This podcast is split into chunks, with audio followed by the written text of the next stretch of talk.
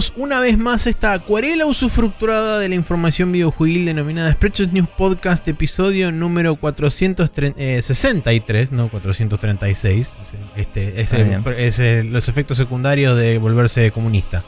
Mi nombre es. Maximiliano Carrión y estoy acompañado del otro lado de la internet por el camarada Nicolás Viegas Palermo. Hola Nico, ¿cómo estás? Gloria a Eh. Tavares, etcétera. Eh, bien, a mí me tocó eh, una, de los más una antiguos. vacuna de los más antiguos. y, y nada, Pero somos comunistas igual, porque China y. Rusia, etcétera. Communist Party. Eh, después subimos la imagen de la remera que tenés eh, específicamente de último. Em, pero bueno, hemos subido nuestras fotos alusivas. La mía es la más tryhardera y cringeworthy que pude obtener. La mía es este, intentando este, disfrazar mi evidente sueño de la forma más este, ineficientemente posible. Eh, No era necesario porque era la mañana temprano. Pero bueno. Sí. Em, y nada, ¿vos tuviste algún síntoma re loco? Sí, eh, ah, síntoma loco. Lo único que tuve fue un poco de dolor de cuerpo, de Mm. dolor en el brazo y cansancio general. Pero bueno, el cansancio general es como la vida. Así que sí. no hay demasiada Tipo. diferencia con respecto a cualquier otro día de la semana. Claro, desdén por el capitalismo. No, este ya lo tenía. Pero bueno. Eh, está bien, yo me vacuné hace, no sé, una hora y media, más o menos. Así que tal vez en el medio de esto me agarre un infarto o no pasa nada. Pero según me dijeron, la vacuna Sinopharm es la que menos side effects suele tener, aparentemente. O conozco gente que no le pasó nada directamente. Así que no sé, vamos a ver. De cualquier forma, no estamos acá para hablar de eso. Sí estamos acá para decirles vacúnense, no sean pelotudos. Eso está bueno. Sí. No eso- sean pelextedes, como dice... em, ¿Cómo era el, el pibe este que hace...? Hay un... No importa. Hay un pibe que sigue a Castorcito que se armó un proyecto que se llama Pelextedec. Que es tipo pelotudos pero inclusivo. Ah. Y, y le hizo una intro animada que es hermosa, después te la paso, es genial. Y tiene un saxo re increíble. Pero Bien, bueno, Perfecto. nada, bien. Y es como que van a hacer tiras cómicas, pero en video chiquitas. Y están buenas. Bien. Eh, de cualquier forma, no importa. No sean pelextedes y vacunen sense. Y eh, eso porque es por el bien de todos y la herd immunity y la pelota. Em, pero bueno, te devuelvo la pelota hablando de la proverbial misma. Sí, bien. Y bueno, si- sin otro particular, avanzamos hacia el donde nos lleva el, el mismo documento que tenemos enfrente nuestro que dice intro gracias a dos puntos. Por ende, vamos a agradecerle a toda la gente que está anotada acá, que son, entre otros, Pyro, Leandrox, Gonzalo Souto, Skibanks88, Gasbres, Reflecting God, Marcelosa, Tony Ganem, Igna-G84, Escuchamos una cosa podcast, este, Guillermo Raubar, Jorge Peiret y un gran etcétera para todos. Eh, muchas gracias a todos los que pasaron y dejaron comentarios este, alusivos y este, festejatorios alrededor de eh, las fotos vacunatorias correspondientes. Tenemos un par de comentarios. En realidad yo tengo un para leer un mail de Pyro y vos tenés un comentario, un par de comentarios de Gonzalo Souto. Sí, medio como que se- eh, la secuela del capítulo anterior viene a ser la, la sección de la semana. Pero bueno, eh, Gonzalo Sauto nos dice, comenta a medida que escucho, en el perspective los arcades son la selección de niveles, dice. Eh, como las puertas de los niveles dentro del castillo de Mario 64, etcétera. Que en particular supongo que está hablando de las pinturas, más bien. Sí. Capaz que le autocorrigió el celular o algo. Em, hablando de cosas que rompen la inmersión debido a- al conocimiento previo, dice. Aparentemente Mario Kart 8 define eh, la velocidad según el tipo de suelo, bien ahí, pero por algún motivo decide que los planos de los límites de la pista disminuyen drásticamente la velocidad. Que creo que eso se refiere a, por ejemplo, en el, en el que es una especie de hay un mapa que es tipo el mapa de Mario, que es como el mapa principal del Mario Kart 8. Que si te salís un poquitín de la pista, baja bocha. Eh, y eso supongo que viene de, entre comillas, los juegos de carrera. Pero bueno. Igual yo he comentado que me gusta más el Mario Kart 7 porque juega más con los tipos de terreno. Y te deja elegir ruedas distintas que tienen otros stats y te suben el agarre en lugares resbalosos o Mm. viceversa. Em, y eso no lo tiene el 8. En el 8 las partes solo suben stats. eh, no, no reemplazan stats con trade-offs copados en general. Es como que son partes cada vez más copadas y combinan mejor o no entre sí, digamos. No, no, no son independientes del mapa que elegís. Pero bueno, Sí.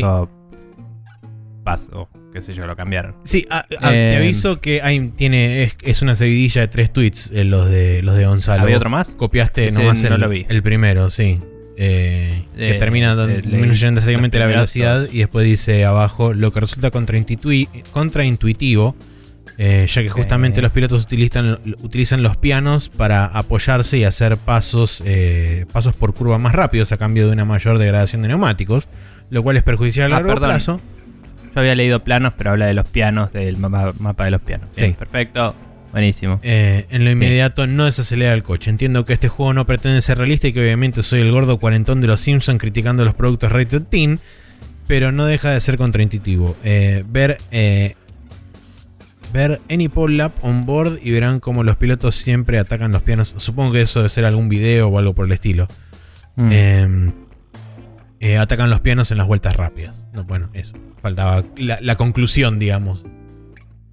Sí, em, igualmente, también si vos saltás justo en las notas negras de los pianos, eso te da a cada uno un microboost.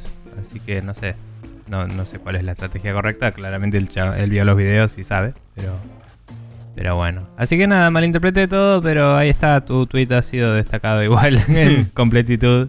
Eh, un saludo a TweetDeck que me lo mostró el segundo tweet y el botón de show thread y no me avivé de que seguía, pensé que era, ah, claro, porque es el segundo del siguiente. Eh, va, del anterior. Pero bueno. Whatever, eh, Sí. un saludo a él, gracias por su comentario. Maxi, tienes un mail nuevo de Sí, Pyro. yo tengo un mail nuevo que dice Feliz feriado. Gente de tupidas melenas en pera, saludos eh, saludantásticos. Les comento que en esto... eh, les comento que estoy en horas atípicas de este 9 de julio celebrando la patria como corresponde, o sea, farmeando en un juego chino con waifus. Patriota ante todo. Sí. Pero antes de que me baje el azúcar de no conseguir ese loot que quería, pasa todo el tiempo, les quería dejar un par de comentarios para la mesa. Eh, Mm. Punto número uno, mis agradecimientos a Maxi que siempre se atreve a leer y tratar de interpretar lo que les mando por mail. Chabón, platinaste la vida. Esto de estar eh, de esto al truco De esto al... de esto al turco reunificado hay un paso nomás. O debe ser al truco, no sé, bueno, no sé. Eh, No podría premiarlo escribiendo un poco mejor, pero se, eh, pero estaría. Pero ¿dónde estaría la gracia en eso, no? Eh, Igual agradecería. En escribir mejor, por ejemplo. Sí, agradecería por lo menos brevemente que no se este, intenten Sí. suicidar mis neuronas consistentemente cada vez que leo bien. Punto número 2. Vi el State of Play y me generó cosas varias. Eh, 2 bis, 1 su- o 2 2.1 supongo. Asterisco, sí. Asterisco. Eh, si presentaban esto en la Digital E E3 2021 Digital Vidor, eh, medio que hubiese quedado, medio que hubiese quedado en un triste puesto 3, en un triste puesto entre la presentación de Square y la de Bandai. Eh, los Sí. furros tomaron PlayStation y quizás sea para mejor. Eh, qué Está bien. desagradable que es el audio en inglés del Kimetsu no Yaiba y ese intento de música de fondo que le pusieron lo hace todavía peor. Eh, sí, lo esquipeé bastante porque me dio bastante cringe Ahora- todo, todo eso. Yo imagino que eso puede tener que ver con que la mezcla del tráiler fuera chota y tuvieran que rehacerla reconstruyendo. Viste que hay algunos trailers japoneses, sobre todo de Bandai, que son como voiceover de actores. Sí. Tipo, oh, voy para allá. Oh, no puede ser. No, Jimmy. Tipo, no sé qué. Y de fondo como una música genérica as fuck. Que tipo, no pega con nada. Y las escenas cambian. Y la música es una que va de fondo. Sí. Y me parece que eso es como que Japón le da el trailer armado y le dice, tomá. Y le da la pista de música suelta. Y eh, los chavales la tienen que editar rápido y por ahí no tienen todavía esa parte del juego traducida y la tienen que actuar. no sé, no sé cuál será. Pero para mí va por un lado de sound composing que tienen que... Sí. Aunque he visto algunos de esos en japonés y son parecidos también. Sí, seguro, seguro. Sí. Eh, en bueno, este caso no tengo la contraparte del japonés como para comparar, pero bueno. Eh, aún así no deja de ser bastante. Es como. Ya veo, veo estética de anime y escucho inglés y es como hay una desconexión severa ahí. Eh, después, bueno, otro punto más. Qué lindo el Deadloop en un año cuando salga en Game Pass. Eh, me quedé esperando el remate de la conferencia. Spoiler, hashtag no hubo remate. Punto y aparte. Les quiero dejar un par de preguntas que pueden responder ahora o usar para futuros programas. No sé si querés que lea las preguntas o directamente salto abajo de todo y las dejamos para contestar en una Eh, eventual side eh, quest más No sé adelante. de qué van, léela, ya pues. Bueno, Fin de largo, Maxi. bueno, perfecto. Eh, hace un rato que estoy viendo varios juegos actuales o que todavía no salieron al mercado y cuando eh, veo los PV o los previews o las demos no puedo evitar pensar esto es, eh, eso es un juego de Facebook. Desde las mecánicas que maneja, sus controles, estilo gráfico o banda sonora, todo me parece que en lugar de estar hecho para correr en una plataforma dedicada al gaming, podría correr tranquilamente en la barra de pop-up de alguna red social. Y me jode, porque yo lo que quiero es ver juegos que me hagan sentir que vale la pena tener un medio para jugarlos bien y no darme la impresión de que fue hecho con medio peso y sin ganas para y sin ganas para correr las app eh, para correr las app de un smart TV o para correr en las app de un smart TV. Ahí está. Mm. Eh, ¿Les ha pasado esto en algún momento? Y si es el caso, ¿podrían decirnos cuál fue el primer juego que vieron y pensaron esto es un juego de navegador porteado a consola? Eh, eso por un lado. Primer caso no se me ocurre. No. Sí, estoy. O sea, no te digo que me pasa súper seguido, pero sí me pasa con varios juegos de Switch, porque Switch es un recipiente bastante importante de ports de juegos mobile. Mm. Eh, Sí. Sí, pero Nintendo rara vez le da importancia a los que más recaen es- en esas tácticas, digamos. De, de- va, en esas tácticas, en esas estéticas y eso. Como que Nintendo cuando hace los, destaca- los destacables de los indies, suele optar por indies un poquito más pro. Pero si ves el store está lleno. Zarpado. Em, igualmente, sí voy a decir que no siempre eso significa automáticamente que está hecho con dos pesos. Muchas veces el problema es que está imitando cosas que funcionan en Sí. otras plataformas. Y esas cosas que funcionan en otras plataformas son asquerosas. Ese es el problema.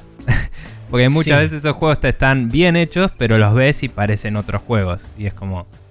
Es un garrón eso. El problema principal es, cuando vos porteás directo de una plataforma que tiene una cierta, unas ciertas idiosincrasias y tiene una cierta Mm. forma de, de diseño y tiene como ciertas filosofías de diseño y lo porteás tal cual de esa plataforma a otra y ahí es donde se empiezan a ver la hilacha, donde se empiezan a ver las cosas que no están bien, porque es A como ver. que las idiosincrasias de una no necesariamente van a machear o corresponderse con la otra. Sobre todo cuando venís, por ejemplo, de plataformas táctiles a plataformas más, entre comillas, clásicas, si querés, como PC eh, o las cualquiera de las otras consolas.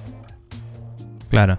Bueno, em, a lo que iba es que él habla de algunas mecánicas, algunas estéticas y eso. No necesariamente un port o lo que sea, ¿no? Pero eh, creo que el ejemplo más grosero y más triple A que vi fue Assassin's Creed 4, que te hacía ratear las misiones. Ok. a Cuando las terminabas, tipo en la historia vos eras un playtester que jugaba a las historias de los piratas Claro, en su sí. cabeza. Rompamos la cuarta pared, es- pero mal. Es tipo, bueno, sos un pelotudo, te odio. Ya está, ya empezaste mal. Y encima te hacían ratear las misiones y no me molestaba eso como excusa narrativa en el juego. Me molestaba eso porque yo sabía que José Ubisoft, después de tocar a sus empleados un rato, iba a agarrar el, el valor que la gente le puso en estrellitas a las cosas y iba a sacar en la máquina de hacer chorizos un juego que tenga todo lo que tenía muchas estrellas. Y es lo que hicieron. El siguiente juego era un juego también de piratas que agarraba y sacaba muchas de las cosas que no gustaban y subía muchas de las cosas que gustaron según esas estadísticas. Y eso te mata mata la creatividad, no tenés una impronta tuya, estás ah, complaciendo a tu público con lo que ellos dicen que quieren y eso es no vamos a cuotear a Hoberg acá, empujar el sobre, ¿no? Entonces, está bien, vos la veías y era un juego AAA, era un Assassin's Creed, era un juego de piratas, estaba bien hecho, hay mucha gente que le gustó mucho. Pero fue el- eh, para mí el primer síndrome grande de che, eh, calmémonos con usar cosas de mobile en otras plataformas porque esto es un asco. O sea, Sí. y ahí fue la primera vez que me pareció desagradable. Yo Pero personalmente. sí veo que hay varias estéticas de algunos juegos indies que tienden a. eh, no necesariamente Farmville, pero viste, hoy por ejemplo. eh, eh, cuando hablamos de todo lo de. Lo de el Guerrilla Collective, viste que puse uno que era como. Es muy igual a Stardew Valley. Mm. Era igual a Stardew Valley. Era exactamente igual. Entonces, como sale un juego copado y la gente lo imita. Y eso es. A veces lleva cosas copadas, pero a veces es tipo, che, te calcaste el juego. Sí, se vuelve derivativo al toque. Sí.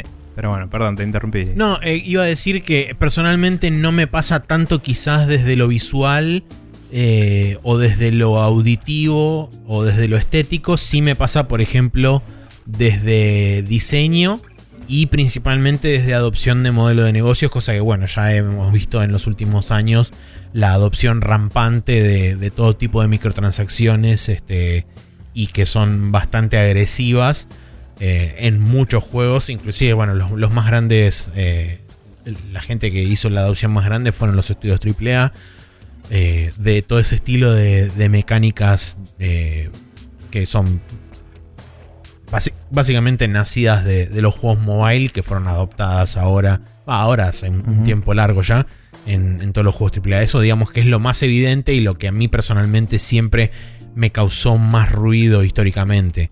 Eh, pero no tengo por ahí referencias exactas de, como decía, como decía él, de este, estilos gráficos o sus controles o el banda sonora o ese tipo de cosas.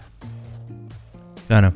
Sí, yo tengo presente que en el último año algunos ejemplos hubo, pero no, me, no, los identifico. Sí voy a decir que es algo que vimos hablando con Noid del próximo Advance Wars, que le hicieron como una lavada de cara medio pedorra. Sí, ese sí.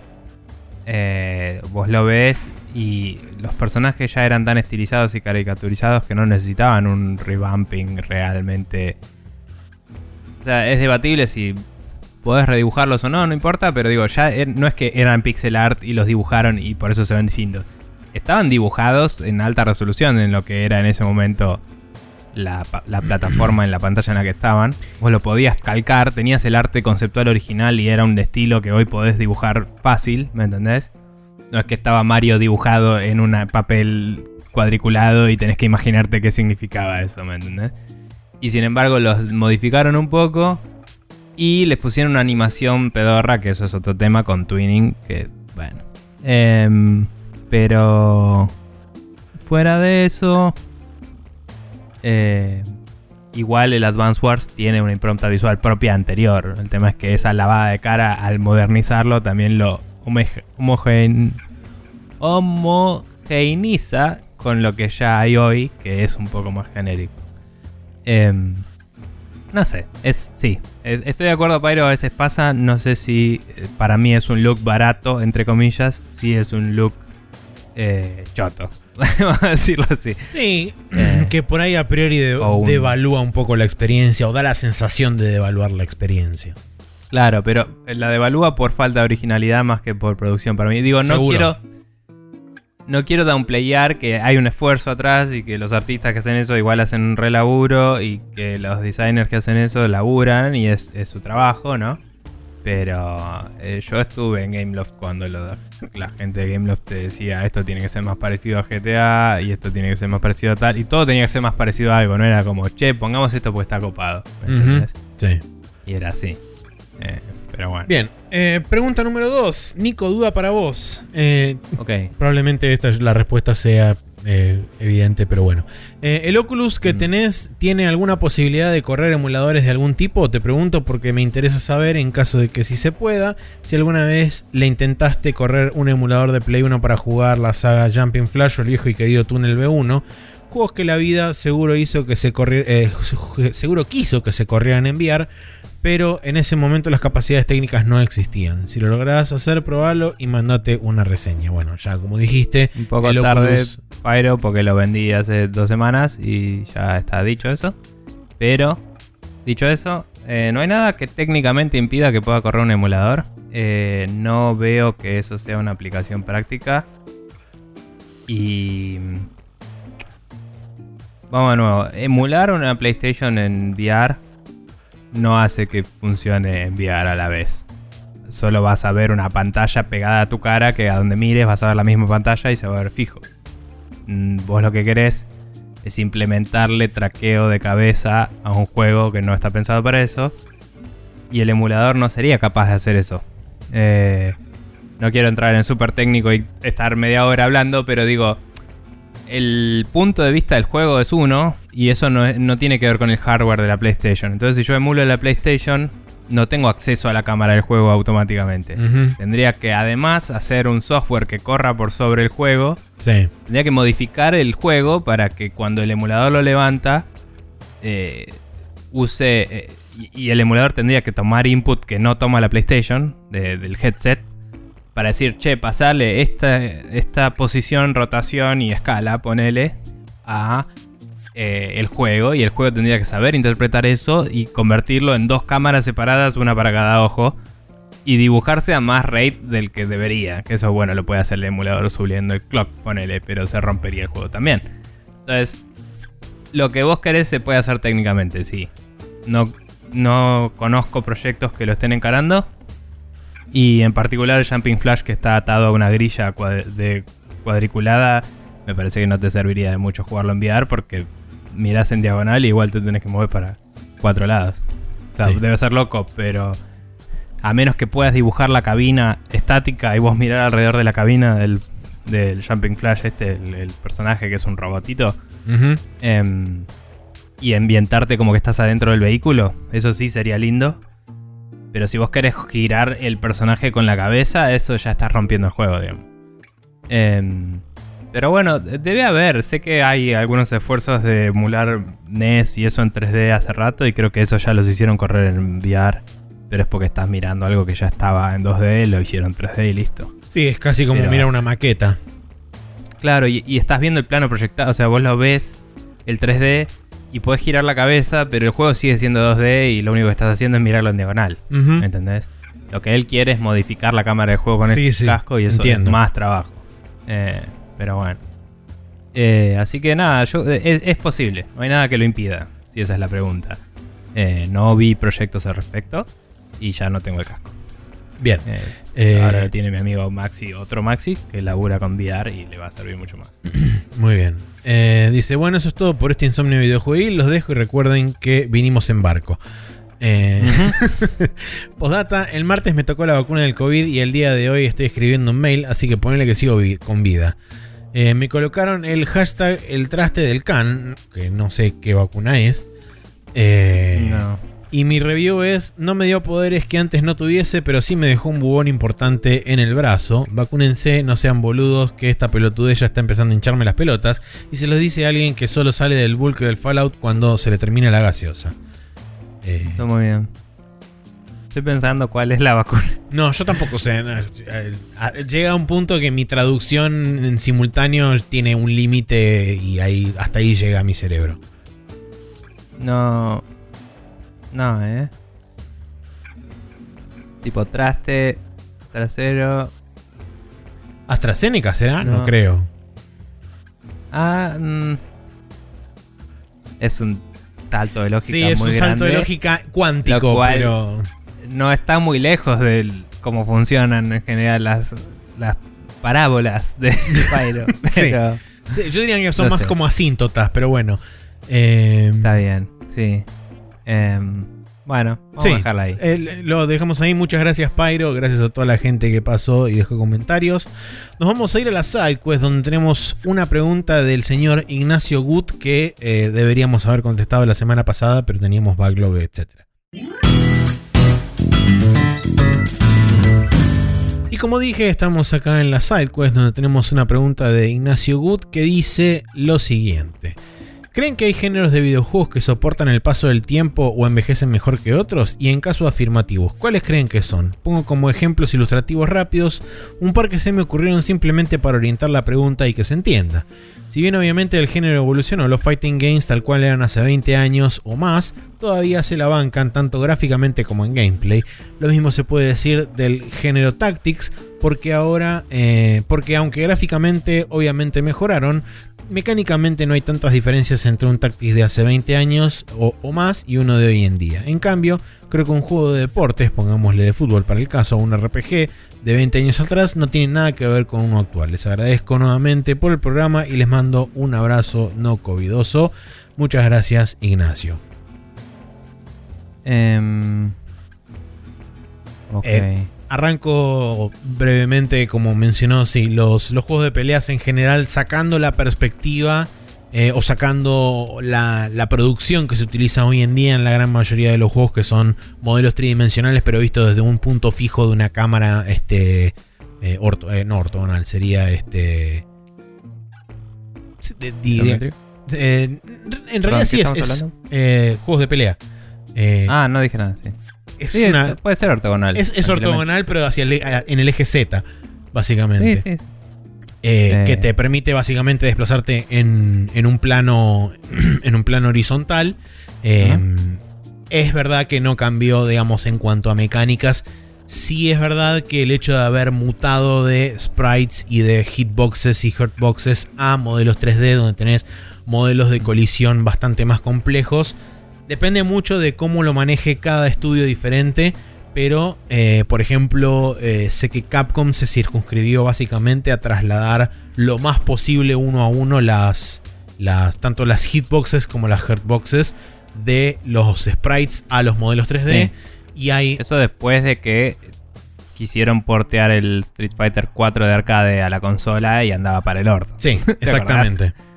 Eh, porque usaban cajas de colisión y fue como eh, eh, cajas 3D de colisión y dijeron, che, ¿por qué no usamos cajas 2D si el juego es 2D? en realidad, explotaba por todos lados y es por eso que la versión vainilla de Play, de, Play 3 del Street Fighter 4 está rotísima por donde quieras.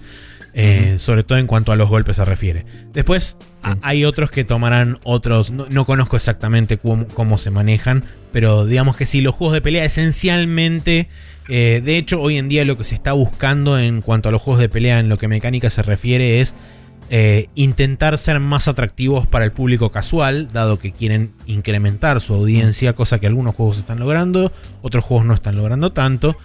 Pero igual él menciona como que el género avanzó, pero lo que él dice es que los viejos se mantienen también. Sí, bueno, los viejos se mantienen. Eh, hoy hay fighting games más accesibles y fighting games mucho más técnicos y complicados y re locos que antes no sé si no eran posibles, pero no había iteración suficiente en la industria como para decir eh, podemos tener un personaje que esté enfocado en ataques remotos. No era algo que se pensara en un juego que normalmente es todo más melee. Eh, y ahora tenés personas que, que, vuelan y te tiran objetos y más o menos algunos los balancean más o menos bien. Sí, eh, sí principalmente, digamos, eh, lo que tiene de, diferente en lo... Bueno, supongo que debe ser más o menos en líneas generales similar en, muchos de los géneros. Sobre todo en los géneros que, digamos, durante el tiempo fueron evolucionando mucho. Eh, vos te encontrás con muchos juegos de pelea que son como como callejones sin salida evolutivos, donde una rama terminó coartada en mm. determinado lugar y no se siguió explorando más allá de eso, sea por la razón que fuere, porque no fueron comercialmente viables o porque el juego mm. no tuvo este, suficiente pegada en el público o lo que sea. Eh, pero sí considero que hay algunos juegos que son en líneas generales, eh, en, en cuanto a lo que es el género de juegos de pelea, hay muchos juegos que se sostienen muy bien. Eh, a pesar de que, bueno, uno puede ver el paso del tiempo, sobre todo, eh, por ejemplo, si utilizamos eh, la, franquicia marquesina, si querés, de los videojuegos de, pelea, que es Street Fighter. Mm. Dentro, de la, dentro de la misma saga de Street Fighter 2, vos tenés como 5 o 6 evoluciones diferentes del juego. Dentro de esa misma evolución, vos podés ver cómo hay sutiles cambios en mecánica que hacen que el gameplay se vuelva cada vez más dinámico pero que no dejan que las versiones anteriores sean automáticamente obsoletas, como si por ahí ocurre en otros géneros. Sí, em, también cabe destacar que él nos ilustra, digamos, con ejemplo, cómo funciona la pregunta que nos hizo, pero no... O sea, la pregunta quedó medio ambigua, pero él lo, ilustró con un ejemplo y lo que él dice es básicamente que géneros de juegos, si volvés al viejo juego, es una mierda, básicamente. Eh, porque la misma pregunta podría hacerse al revés y decir cuáles juegos hoy en un género que está hace mucho tiempo no funcionan tan bien como antes.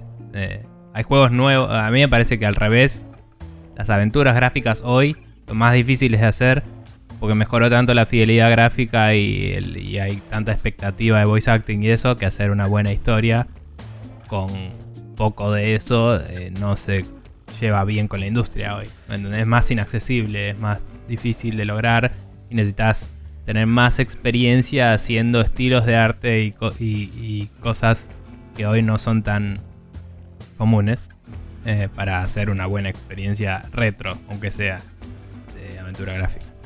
Entonces, lo que él dice, pero si digo vuelvo para atrás y juego una aventura gráfica vieja, hay algunas durísimas, pero en general están bien escritas, bien comunicadas y bien armadas. Eh, entonces estoy pensando en algún género que si vuelvo para atrás y juego un juego sea una patada en la pija y no se me ocurren tantos. Deportes puede ser, pero También ¿Qué hay otro, hay otro tema acá involucrado. En líneas generales, cuando uno más se aleja de la época, entre comillas, clásica, si querés, de los videojuegos, que es década del 90 y principio de los 2000, se empieza a blurear un poco la línea entre los distintos géneros, porque hoy en día hay muchos juegos que toman determinados fragmentos de determinada cosa. Por ejemplo, hoy en día es muy difícil encontrar un juego que no tenga, entre comillas, elementos de RPG.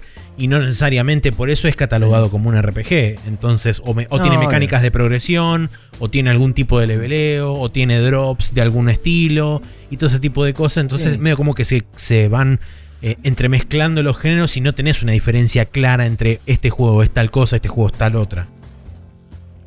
O sea, donde yo iba es que me parece que hay ejemplos de las dos cosas, pero me parece que aplicaría mejor la pregunta al revés, para mí. Porque si yo vuelvo para atrás y juego un juego viejo de carreras, hay muchos muy buenos que eran lo mejor que se podía hacer en ese momento. Y sí, hoy lo jugás y es más básico que la mierda, entonces obvio que en comparación es un garrón, ponele. Pero el Micro Machines es un juego divertidísimo de la concha del pato, ¿me entendés? Casi que eh, o sea, no necesitas más que lo que era.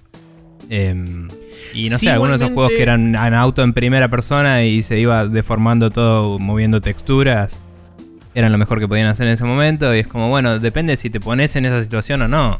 Eh, si, si tu mindset cambia a esa época o no. Yo creo Eh, que. Sí voy a decir, perdón, última cosa Sí. que en los ejemplos que él dio, él dice que los RPG de ahora no son nada que ver con los de antes. Y no dice nada más al respecto, pero siguiendo el ejemplo que dio, estoy asumiendo que quiere decir que antes no estaban tan buenos. Eso es lo que yo entiendo de lo que él dijo. Y estoy en desacuerdo totalmente, porque los juegos de RPG viejos eran mucho más RPG que los de ahora. Lejos. Y necesitaban mucho más imaginación e investment de parte del jugador pero podías hacer cosas increíblemente locas. O sea, inclusive en los online, cuando vimos esos documentales que contaban que el último online tenía todo un sistema de bioma increíble, que si cazabas mucho a los bichos, tipo, eh, se rompía el ecosistema y pasó eso y tuvieron que cambiarlo y volverlo más estúpido porque la gente devoraba todo el planeta, ¿me entendés? Mm. Y era como, eran simulaciones re complejas y hoy son historias con script alrededor de ellas. Y eso es todo. Sí, creo que a mí, ahora que estoy releyendo la pregunta y leyendo el ejemplo que puso de los, de los RPGs al final, es como que se contradicen el ejemplo con la pregunta que hace. Por eso Pero- hizo- no, él él no lo, no lo explicó, solo dijo, no tienen nada que ver ahora con los de antes.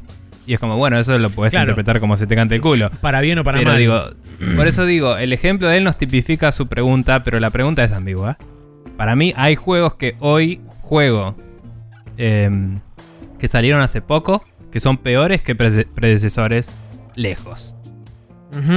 Y me pasa Estoy también que hay juegos, hay juegos viejos de algunos géneros que son una patada en los juegos jugar hoy, pero si te pones en posición de cuando salieron es como, che, es lo mejor que pudieron hacer en ese momento. No están mal esos juegos, son viejos, es, es distinto, digamos. Entonces, eh, no sé si estoy de acuerdo con la premisa. Yo, es mi opinión. Yo creo que uno de los géneros que con el pasar del tiempo y que esto tiene directamente que ver con la misma evolución de la industria y de cómo se fue eh, evolucionando el game design alrededor de cámara y, controles y todo tipo de cosas. Un, un género que antes era bastante mal visto. No, no, no sé si mal visto, pero era bastante duro. Sobre todo de volver en retrospectiva son los plataformeros en 3D. Los primeros plataformeros Sí. en 3D eran prácticamente. son prácticamente imposibles de jugar para mí. Eh, porque tienen una. un diseño demasiado exploratorio y es gente que está recién comprendiendo cómo se maneja la cámara en 3D y cómo intentar hacer algo interesante. Y principalmente se buscaba explorar la, la grandiosidad del, de la- del mundo 3D en pos de diseñar algo que esté realmente bien diseñado. Entonces en Mm. muchos casos pecaron de irse demasiado grande o de intentar ser gra- grandilocuentes eh, en detrimento del gameplay o de las mecánicas de, del, inclusive del diseño de los juegos y, y demás. Eh, Claro. Que bueno, por supuesto, hoy en día no existen grandes ejemplos, pero tenemos eh, juegos que se han traído o que se han modernizado, como por ejemplo la, la trilogía de Crash Bandicoot eh, o la trilogía de Spyro, que fueron juegos que fueron ajustados bastante para la, la modernidad y que a pesar de todo retienen todavía lo que a mí me parece algo- que son algunos factores frustrantes, como por ejemplo, específicamente del Crash Bandicoot, son los mundos donde el personaje corre hacia la cámara y vos tenés que ir eh, básicamente medio que adivinando el, el, el path que tenés que recorrer porque no, no Ujú. estás vi- no puedes ver hacia adelante. Sí, sí, y mm, digamos que el principio del auge del 3D fue bastante duro para todo. En general, excepto sí. Quizás, excepto quizás todos los juegos primera persona, que eran los únicos que ya venían más o menos explorados de antes porque la gente venía fakeando eso en 2D hace rato. Y por ende ya tenían como un lenguaje visual y un, em, un- una noción de hacer mapas. eh, aunque no tuvieras pisos, el Doom era un juego que era un solo piso, siempre, Sí, por sí. necesidad del motor. Y jugaban con escaleras y eso para modularlo, ¿no? Pero otros juegos que por ahí no eran ni siquiera tan así, eh, eran más de explorar calabozos o lo que sea, eran chatos y sin embargo tenían una sensación de espacio y todo bastante bien lograda porque era algo que venían explorando desde, desde los primeros RPG 2D. Seguro. Em, pero bueno, no sé. Eh, En contraposición- volviendo a lo que decía, Sí. o sea, por ejemplo, los RPGs. eh, si jugás el último Underworld, ese juego tiene una cantidad de cosas ridículas. Que recién ahora están empezando a salir RPGs que vuelven a cubrir esa cantidad de cosas. Eh, en primera persona, digo. Eh, los de isométricos en general mantuvieron ese espíritu. Eh, hubo algunos que se volvieron más al combate o volvieron, pero hay muchos ejemplos AA que están dando vueltas y este resurgimiento post Pillars of Eternity también los trajo de vuelta, digamos, ¿no? Pero el, el- el voice acting tiró para atrás todo ese género entero. Eh, porque de golpe había que grabar cosas. Eh, Sí. Era más caro hacer contenido. Sí, hay una expectativa de parte del público de que todas las líneas o la mayoría de las líneas estén grabadas. Digámoslo así. Eh, los nuevos Fallout son una garcha en comparación a los viejos Fallout y, Sí. no hay nada que hacerle. Entonces, por eso digo, en- no estoy de acuerdo con la premisa absoluta. Sí, eh, creo que hay ejemplos de las dos cosas y que, y que puede depender del género. Como decía, juegos de carrera es mucho más agradable por ahí jugar uno ahora que antes. Pero también tiene que ver con el approach. Si era un juego arcadoso, jugarte un rock and roll racing está buenísimo. Sí. Y en contraposición a lo que dije con el advenimiento del 3D, un juego que lo hizo bien desde el principio y que históricamente se mantuvo y de hecho fue evolucionando a lo largo del tiempo es este, la saga Virtua Fighter y por consiguiente su saga competitiva por excelencia que son los Tekken. De hecho, Harada mismo admitió que cuando vio Virtua Fighter el chabón dijo necesito, necesito competirle a estos chabones porque no puede ser lo que están haciendo. Y básicamente Tekken le choreó Sí. el 95% de, la, de todas las cosas a Virtua Fighter. Eh. Y de Pero hecho el son. volcán era nuevo. Claro. De hecho, son la- las dos franquicias por excelencia de los juegos de pelea en, en tres dimensiones. El, el inventor del sidestep fue Virtua Fighter. Sí. O sea, partamos de ahí.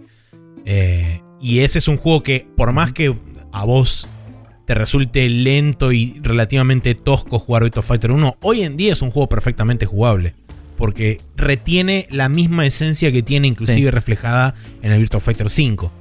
Eh, entonces, nada.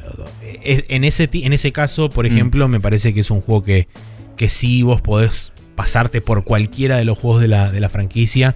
No te digo de forma transparente, pero sí de forma bastante más fácil que con otros géneros donde, por ejemplo, te cambió o totalmente el- el- la, la perspectiva de visualización del juego, o te cambió fundamentalmente el esquema de controles, o te cambió directamente de género un juego. Eh, Pero bueno, nada, eso. Por lo menos a mí ahora es lo que se me, lo que se me ocurre.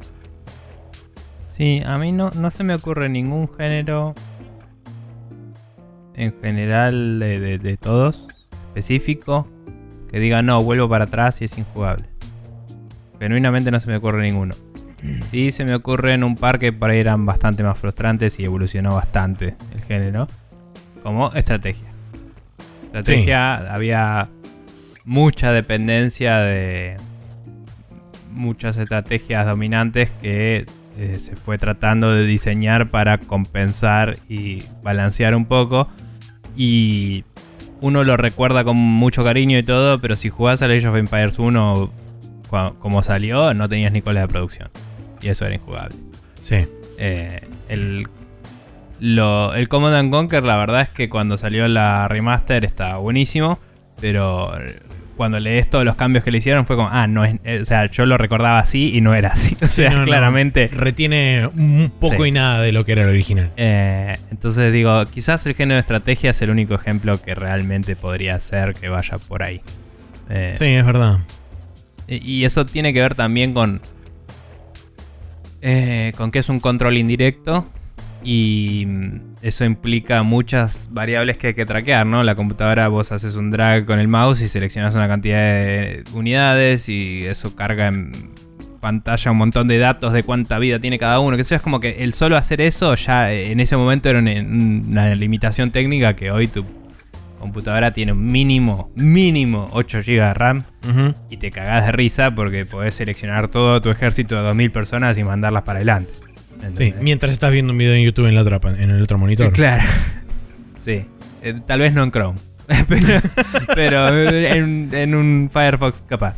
Eh, pero nada, me parece que, que eh, si vamos a decir que esto puede ser correcto en un género, diría estrategia. Sí. Yo mm, insisto con el plataformero en 3D, pero porque es el, primero que se me vino a la cabeza. Eh, sí. Sí, también. Eh, eso. Bien, bueno, muchas gracias Ignacio. Esperemos que de alguna forma haya quedado contestada la pregunta. Eh, si quieren mandarnos una pregunta como lo hizo Ignacio o como lo viene haciendo la gente diversa este, por las semanas anteriores, ¿a dónde puede escribirnos? Bien, nos pueden escribir a spreadshotnews.com barra preguntas, donde hay un formulario de eh, Google donde ustedes pueden completar ahí eh, el nombre por el cual quiere que los mencionemos y qué pregunta tienen para que contestemos en el programa. Así es, bien, ahora pasamos, sí efectivamente a la primera sección de este programa que es qué jueguitos estuvimos jugando durante esta última semana.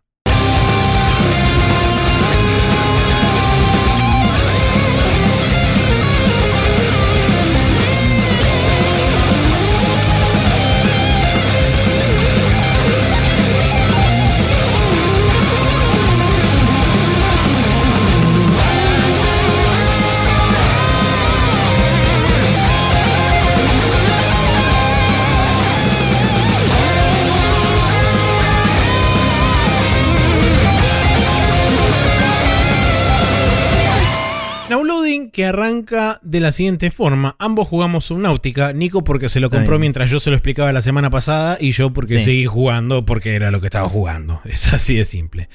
Eh, contame cómo va tu experiencia, qué modo utilizaste, si supervivencia, etcétera, o lo que sea, y más o menos qué, venís investigando y explorando y demás. Bien, eh, puse el modo, creo que era Freedom, ya me olvidé, pero el que no tenés que comer y tomar agua. Em, y eso puede que haya roto un poquito el balance del ritmo del juego. Porque me estoy topando con problemas con el ritmo del juego. Ahora hablamos de eso. Em, pero de cualquier forma me pareció loco que igual empezaba si hay comida y agua. Y digo, podrían haberse tomado el trabajo de no spawnearlo, digamos. Sí. listo. Eh, o de esconder ramas del árbol tecnológico que tengan que ver con eso. No, no sé, o sea, me parece como un parche que deben haber puesto porque esto salió en Early Access hace mucho, estuvo un rato largo en Early Access y después salió. Y capaz que podrían haber hecho algo más concreto que solo decir, bueno, podés no comer. Pero sí, quizás fue más un adicional post lanzamiento donde había gente por ahí como yo mm. que no quería estar como este Así Sí, no, no conozco la historia. Súper, súper este, tapado por... pero tengo por- entendido que era un juego que estuvo en Early Access como un año, ¿no? Sí, sí, sí, Antes estuvo en Early. Access como un año. Pasa que me parece que el único modo que existía durante ese Early Access fue el modo Survival que tiene. Y de hecho tiene un modo hardcore que básicamente este, cuando te morís Mm. Sí. perdés todo el equipamiento que tenés encima. Sí, que ese modo hardcore eh, lo leí y decía, no te aviso si te estás quedando sin oxígeno. dije, eso es estúpido. O sea, tenés una computadora a bordo. No tiene sentido que no te avise porque estás en modo hardcore. Mm. Eso es una... Eso es eh, comprometer al pedo el... el- Sí, generar el artificialmente setting. dificultad.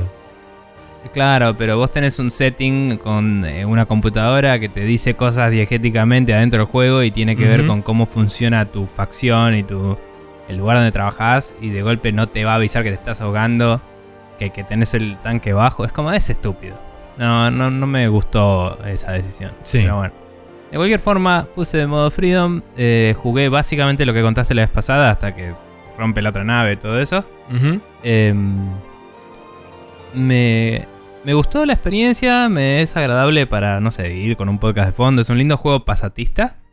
Eh, no estoy de acuerdo con lo que decías de que no es narrativo, porque viniendo de jugar otros juegos survival, este está totalmente lineal. Es tipo, anda para allá, anda para allá, anda para allá. Por ahí no es enfocado eh, 100% en diálogo y en que leas absolutamente todo y todo, pero es una experiencia narrativa. O sea, vos te, eh, el árbol tecnológico te lo van desbloqueando con eventos que pasan en el juego. Sí, por eso dije que eran más como yo lo sentí más como milestones y no como una como un hilo narrativo que te lleva de un lugar a otro, qué sé yo, no sé. Pero son.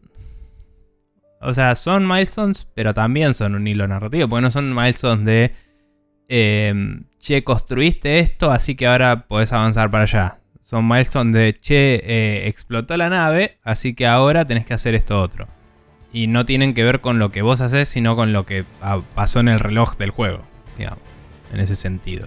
Sí. Por lo menos hasta ahora. Capaz que después se abre, eso no lo sé. Pero por lo menos la introducción es una historia. Y, y- Sí, al principio sí. Em, no pude todavía explorar la nave explotada bien, porque no encontré por dónde entrar. Eh, tengo el traje antirradiación igual. Me dio un toque de paja el que si no te pones el casco antirradiación Sí. eh, te saca vida y el casco de eh, permitirte meterte a profundidades más profundas sin que el aire se te comprima en los pulmones. eh, no es antirradiación, entonces tenés que llevar los dos y cambiar uno o el otro. O ir a tu base y cambiarte y volver. Es medio un embole. El inventory management es un embole. Voy a decirlo así. Sí, es medio hincha pelota. Empezás con un cofre muy chico en tu base. Y cada cofre que creas, para el momento en el que puedes crear cofre, yo ya tenía como para tres cofres. Y es como. Y estaba tirando todo en el piso, digamos. Y era como, che, no, no está bueno esto. No escala, no, no es una solución copada. Em, como que es muy fácil llenarte de cosas. Y Sí. no tenés suficientes usos para esas cosas al principio. Y como la historia te va destrabando el árbol vos querés guardar esas cosas para cuando puedas usarlas. Y, y necesitas un montón de storage para eso. Entonces, en ese sentido digo que el ritmo del juego no me está acompañando a, Claro, entiendo. a- al gameplay. Eh, quizás, si fuera un modo survival, me vería más enfocado en sobrevivir en lo que es comida y agua. Estaría involucrado con otros relojes distintos que me mantendrían en un ritmo de juego más fluido. Eso es lo que quería decir al principio. Capaz que por eso no estoy encontrando ese balance. Pero refuerza la idea de que el modo Freedom es un parche arriba de lo que había. sí, ¿no? seguro, seguro. Eh, entonces, no sé, me parece un poco injusto juzgarlo alrededor de eso, pero a la vez es un modo válido que me dieron y lo estoy usando. Eh, Quizás, quizás por esa razón a mí me dio la sensación de que no era un juego tan narrativo porque entre, entre Storybeat y Storybeat una vez que explota la nave, sí, haces lo que quieras, digamos. Medio como que hice lo que, lo que quise y además también es como que sentí que pasó muchísimo tiempo entre un momento y otro. O sea, es como que durante el principio del juego medio que te bombardean con mensajes de la radio, la computadora de a bordo te avisa del tema de la radiación de la nave, qué sé yo. Una vez que explota la nave y que empezás a recibir las transmisiones de la otra que te, entre comillas, viene a buscar y Mm. ocurre el evento que ocurre, a partir de ese momento es como que cada vez son más espaciados los mensajes de radio que recibís y es uno cada un rato largo, Bueno, yo- largo. Sí, yo creo que se va a abrir más y que estoy hablando muy de la intro probablemente. Tampoco sé qué expectativas de tiempo manejar porque si vos ves todo el árbol tecnológico que puedes hacer es una locura, si vos ves videos de lo que la gente arma y todo. Pero la historia para mí estaba siendo tan lineal que digo, bueno, no sé, capaz que lo de la gente que arma bases subacuáticas relocas es porque juega en el modo de hacer bases relocas y esto tiene una historia cortita, no, no lo sé, o sea, como que... Nada, si después se va espaciando bien, pero el ritmo del principio está tan armado que me está vendiendo otro tipo de juego que el que yo tenía en la cabeza, ¿me entendés? Mm. Por ahora no me está haciendo un juego de survival, sino una aventura gráfica en primera persona de management de inventario. Para mí, ¿me entendés? Em, de cualquier forma, igual está buena, la estoy disfrutando. Eh, la narrativa me parece interesante, me parece que está bien armado el misterio. Eh, está tiene el problema opuesto a todos los juegos de la vida, y es que como es un juego de nivel de agua, eh, cuando te subís a un lugar a caminar, em, caminar es una mierda. Sí. es muy Sí. choto. Sí. Es un sistema muy superfluo. Cuando encontrás una isla decís, oh, una isla va a ser re loco esto. Y es como, hay plantas. Y esa es la isla. Y no hay nada. No hay nada interesante. Es choto, honestamente. Es simpático que si vas por abajo hay floaters gigantes que la sostienen. Que los floaters son como unos bichitos que, hay- que ya te encontraste por ese momento. Entonces como, ah, mirá, es un poco cósmico y es como que no hay mucha tierra firme porque Waterworld. Ok, buenísimo. Eh, pero es choto. Tipo, recorrer toda la isla y que no haya nada interesante. Dale. Eh, después, el edificio re loco este, etcétera, que me contaste. Sí. Está bueno. Se nota ahí las budget constraints de que es todo igual por adentro. Eh, está bien, igual, está muy bien logrado. Pero me pasó que me había olvidado algo en un lugar, tuve que volver, dar toda una vuelta y fue como, ah, es todo samey, ¿no? Como, ya, ya recorrí el lugar y ya no hay sorpresa, ya está, es esto. Sí, Em, yo, a mí me pasó que en, en recorriendo las ruinas esas locas en ese lugar, eh, en un momento es como que no sé si di vuelta mal o qué. O sea, eh, es difícil perderse, pero hay un momento en que tenés que subir como un par de, de, de rampas hasta Sí. un piso superior. Y en determinado momento dije, pará, yo ya subí, ya ¿Doblé a la estoy en el izquierda piso- o a la derecha? Claro, Sí. estoy en el piso de arriba, estoy en el piso de abajo, porque eran como muy similares toda, toda esa, esa parte en particular. Eh, Em, también hay como una placa que te permite abrir la puerta. Que está. eh, vos llegas a la puerta. ¿sí? La placa está arriba de un techito ahí. Para lo Sí. cual tenés que trepar un poquito y agarrarla. No es natural que pienses voy a trepar un toque. Entonces yo me tiré por el agua, entré por el agua, que hay otro lugar donde puedes entrar. Hice todo desde adentro. Después salí por otro lado, encontré esa placa y con esa placa pude abrir la puerta. Y cuando abrí la puerta me tiró una animación de introducción del lugar. Y es como, eh, ya, ya hice todo el lugar. Ya está hecho el lugar. Sí. Eh, A mí no me pasó porque yo había encontrado una placa de esas en otra parte y la tenía encima todo el tiempo que- porque dije, ¿de qué carajo me servirá esta mierda? Y llegué Bueno, ahí de pedo y fue como plum y me hizo esa cosa loca. Pero fue de pedo nomás, porque ni la placa la vi después. O sea, recorrí todo el lugar, salí por abajo, volví a subir y cuando me puse a recorrer el resto de la isla fue tipo, ah, mira, acá hay otra de estas de la misma que puse antes ahí. Claro. Bueno, si vos ves el lugar donde está la puerta, viste que es como un pasillo. como un que tiene arco. La, la puerta. Arriba del pasillo hay una placa. Pero Ah. tenés que trepar Claro. por la montaña, digamos, o por el edificio, subir una rampa que hay para la izquierda. Sí, sí, sí, y caminar por arriba de la pasarela, arriba de la puerta. Es antinatural pensar que iba a pasar eso. Podrían haberla puesto caída al lado, como alguien la fue a poner y se cayó. Y es el pase el más boludo del mundo, pero ya te establece la interacción entre una y la otra y ca- casi que garantiza que la gente va a entrar por la puerta. Es lo que querían que pase. Boludeces le pasa a los mejores juegos igual, ¿eh? Yo estoy diciendo mi experiencia cómo fue. Eh, igual como digo, me gustó la. Me gusta cómo va armando el misterio. Me gusta eh, en general cómo está contada la narrativa. Porque eh, me parece que el voice acting y los guiones están bastante bien. Sí. Siguen siendo audiologs estúpidos. Es tipo, nadie graba un audiolog en el medio de una conversación, aprieto el botón rec un rato y después lo suelto. No es así como funciona. tipo, dejémonos de joder con los audiologs en los juegos, por favor. Eh, y nada, eh, sí voy a decir que es tedioso, que vas a un lugar, cumplís un objetivo y te aparece el iconito de la radio como vuelve a la base. Cada vez, en vez de decir, che, no sé, construite una radio de mano y podés salir arriba del agua porque la radio no pasa por abajo del agua y tenés que salir, puta madre, que para mí hay que hacer eso. Pero ponele que yo tenga una radio de mano, subo, la agarro así y recibo la radio en el agua. Y no tengo que volver hasta mi base. Para mí estaría bueno sacrificar un slot de inventario a cambio de eso. ¿Entendés? Sí, también que- agilizaría un poco el ritmo del juego en algunos casos. Capaz que está en el Tech Tree, pero bueno, eh, a Hasta esta no altura del topé. juego. ¿Qué qué? Yo hasta ahora no vi nada, nada Bueno. similar a eso.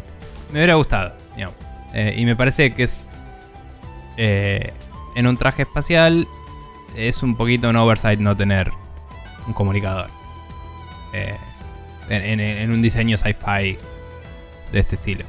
Em, y si no, podés jugar con ideas locas, ¿no? Como tener una boya que tires para arriba y que tenga la antena, como funcionan los submarinos y eso. Mm. No sé, podés jugar con el medio y hacer cosas copadas. Eh, no importa. eh, eh, es un minor complaint. Que tipo. en cualquier otro juego te llega una notificación y ves la notificación y listo. Y acá te llega una notificación y significa tenés que nadar un kilómetro para allá. Y es como. Qué paja. Solo para que te diga a dónde ir después, ¿me entendés?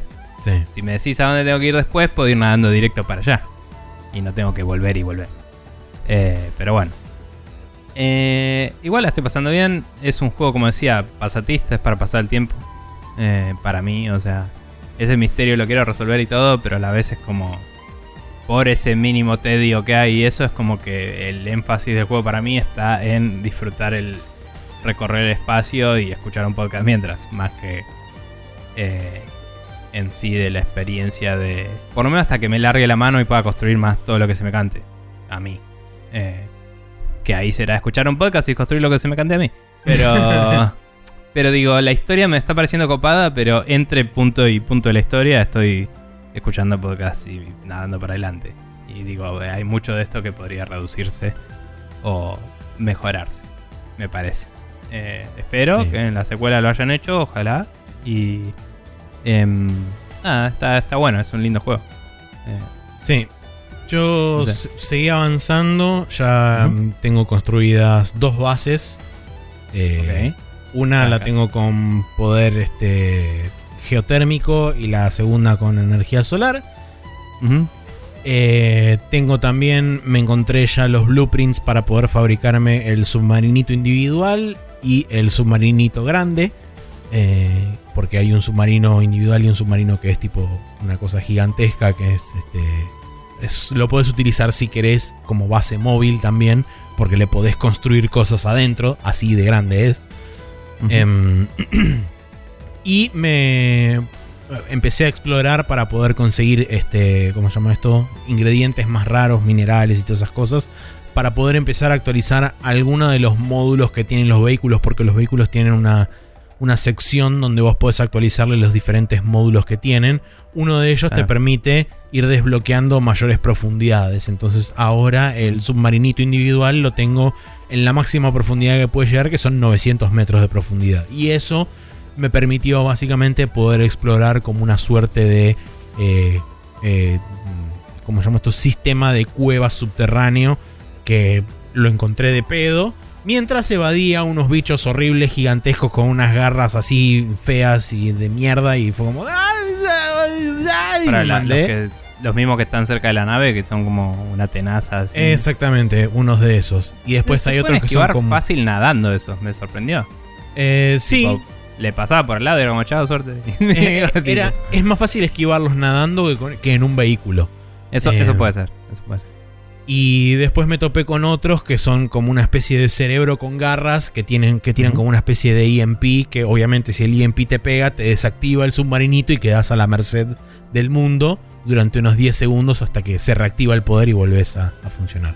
Pero bueno, sacando eso de lado, eh, este lugar que me mandé y qué sé yo, eh, que empecé a explorar, me encontré bocha de recursos ultra raros y además me encontré como una, como una suerte de estructura de estas, de, como la estructura alienígena que está en la, superficie, pero sumergida, toda llena de agua y qué sé yo. Entonces Menos mal que, bueno, en realidad la única forma que puedes llegar ahí es con un vehículo, eh, porque el vehículo te permite oxigenarte cuando te quedas con poco aire, volvés al vehículo, eh, recargas el oxígeno del tanque y te volvés a mandar y así puedes ir explorando y qué sé yo. Y todo ese, toda esa área es como que desactivó, o mejor dicho, activó una nueva milestone y es como, bueno, vos tenés este... Hay una razón en particular por la cual, entre comillas, el planeta no va a dejar que te, que te vayas así nomás a pesar de que tu objetivo es irte del planeta. Entonces es como, Ah, sí, ok. eso lo. Yo ya lo vi en donde estoy. En- Sí, Tipo, eh, me sorprendió. Me sorprendió también eh, levemente, me decepcionó no poder usar un pescado que tenía en el bolsillo para interactuar con el coso que me decía, no, vos no podés. Y es tipo, bueno, acá tenés una, un- una forma de vida que no tiene este problema que yo sí. Y es como, why not? ¿Entendés? O sea, no sé. claro, sí. Pero bueno, sí. Eh, así que bueno, estoy explorando todo eso y qué sé yo. Y ahora aparentemente eh, mi nuevo objetivo es ir a revisar uno de estos tres lugares que me dijeron están por allá muy lejos, por acullá Mm. muy lejos y por acutrullá muy lejos. Y es como, Claro. bueno, ok, tengo que elegir alguno de esos, ir a buscar porque eh, el objetivo, entre comillas, por ahora es eh, encontrar alguna forma de generar un suero o vac- eh, vacuna o algo por el estilo para que se te vaya toda la puderumbre que tenés internamente. Eh, y es como, bueno, estoy intentando hacer eso mientras consigo los elementos para poder explorar cada vez más profundo y etcétera. Entonces es como Ujú. que medio que es una suerte de, de- de círculo virtuoso porque estas ruinas y qué sé yo están cada vez más profundas y necesitas los ítems de la profundidad para crear los upgrades para poder bajar y así. ¿El submarino tiene mucho oxígeno o tiene ilimitado? O sea, Eh, ¿llegas a un momento en el que no sea un problema realmente? El submarino individual, Sí. el submarino individual ni bien lo construís tiene oxígeno ilimitado adentro. Ok, porque a mí me falta una sola pieza a escanear para hacerlo. Y, y creo que tengo la mayoría de los componentes para poder fabricar. Los materiales, claro. No me acuerdo si puedo ver los componentes antes que me lo. de los materiales Sí, antes de terminar de eh, en escanearlo. el, Creo que en sí el inventario vas a la, a la herramientita Mm. y ahí ah, este, en la lista. Eso también está es choto, por ejemplo, que en el inventario vos puedas ir swapeando con los diferentes tabs y puedas ver ahí las. Cosas que no tenés todavía desbloqueadas. no, puedes ver las recetas y puedes ver los elementos. El problema es que cuantas más cosas vas desbloqueando y cuantas más cosas vas escaneando, esa lista se hace eterna. Estaría bueno que tuviera Bueno, una barrita donde puedas hacer un search y poner tipo mm. un par de letras y te vaya buscando y eso. Capaz en PC eso. eh, iba a decir, capaz en PC eso existe y estamos jugando en PC. Estoy Sí. pensando en el Conan Exiles porque te iba a decir que en el Conan Exiles pasa esto. Pero el Conan Exiles tiene una búsqueda que también funciona en consola. eh, de hecho.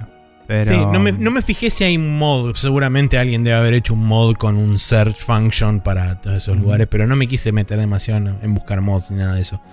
Eh, Sí. pero ahora que lo pienso, capaz que voy a buscar porque eso es súper cómodo. Sí, sí, mal. Eh, Em, ¿Qué te iba a decir? Nada, igualmente em, sigo. eh, creo que la, la única decepción grande, entre comillas, que tengo es el. Sí, el inventory management está siendo muy molesto. Eh, porque necesitas los materiales, no da tirarlos. sí, sí, Y seguro. guardarlos es como, uy, la puta madre. Digo, dame un cofre gigante. ¿Qué me importa? ¿Viste cómo decís? Si voy a Sí, tener déjame que volver a la base a cada rato.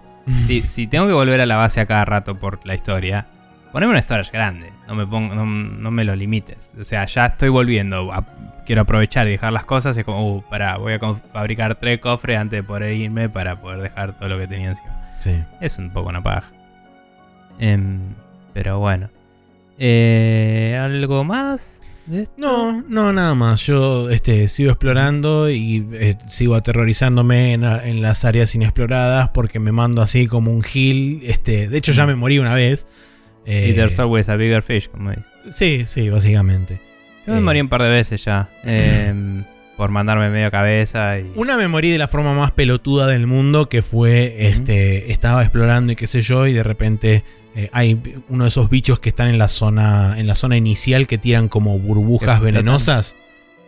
Ah, este, sí. que, que son como un manatí con una que tiran cola. como unos huevos que explotan en gas. Exactamente, sí. Yo estaba lo más feliz así juntando este coral de, para poder crear cosas. Y de repente pasó uno justo por adelante mío, le pegué sin querer con el cuchillo, revolé una granada, explotó y me morí. Y fue como, dale, buenísimo, genial. Bien, buenísimo, fantástico, increíble. Em, y la sí, otra yo me fue morí un como par de dije, veces. la del bicho ese Eh, gigante que me comió. Yo me morí un par de veces con esos peces locos que viven adentro de las plantas de sulfuro esas. Ah, Y me explotaron un Que- par en la cara, sí. que vienen y te explotan en la cara. Y no vi forma de matarlos eh, sin que te exploten con las armas iniciales, ¿no? Con el cuchillito, digamos. Y mm, después creo que hubo dos veces que me ahogué porque estaba hablando con mi viejo por videollamada y tenía muteado el juego, entonces no tenía el warning. y, como, bueno, ya está. Eh, pero bueno, nada. Bueno, Bueno. eso fue Subnautica que estuvimos jugando ambos en PC, pero también está disponible en Play 4, Play 5, Xbox y Switch. Y ahora nos vamos Sí. a ir al Rapid Fire, donde tenemos varias noticias para charlar de esta semana. Gentlemen, it's a nuclear device. Time is running out. Ti- ti- ti- Time is running out.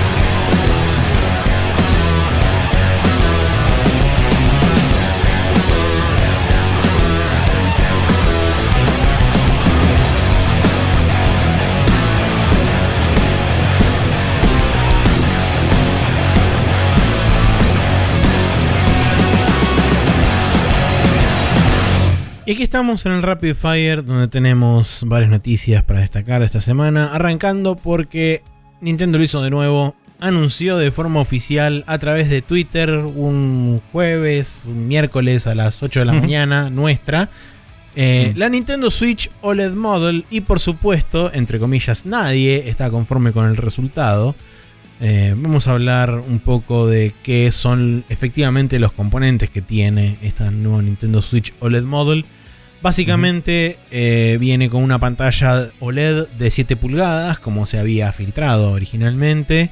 Un nuevo dock que viene con un enchufe eh, de cable de Ethernet nuevo.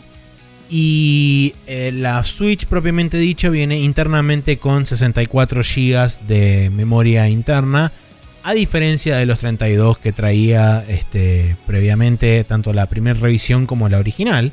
Y por último, eh, dos cosas. Un nuevo kickstand que ahora es como que se desprende una parte de todo lo que es la, la pantalla ex- de, de la Switch. Sí, cubre el ancho entero de la, de la de lo que sería la parte tablet, de tablet. entonces permite que se pare estable a lo Sí, largo de Además, aparentemente tiene la posibilidad de regular- regularse en altura.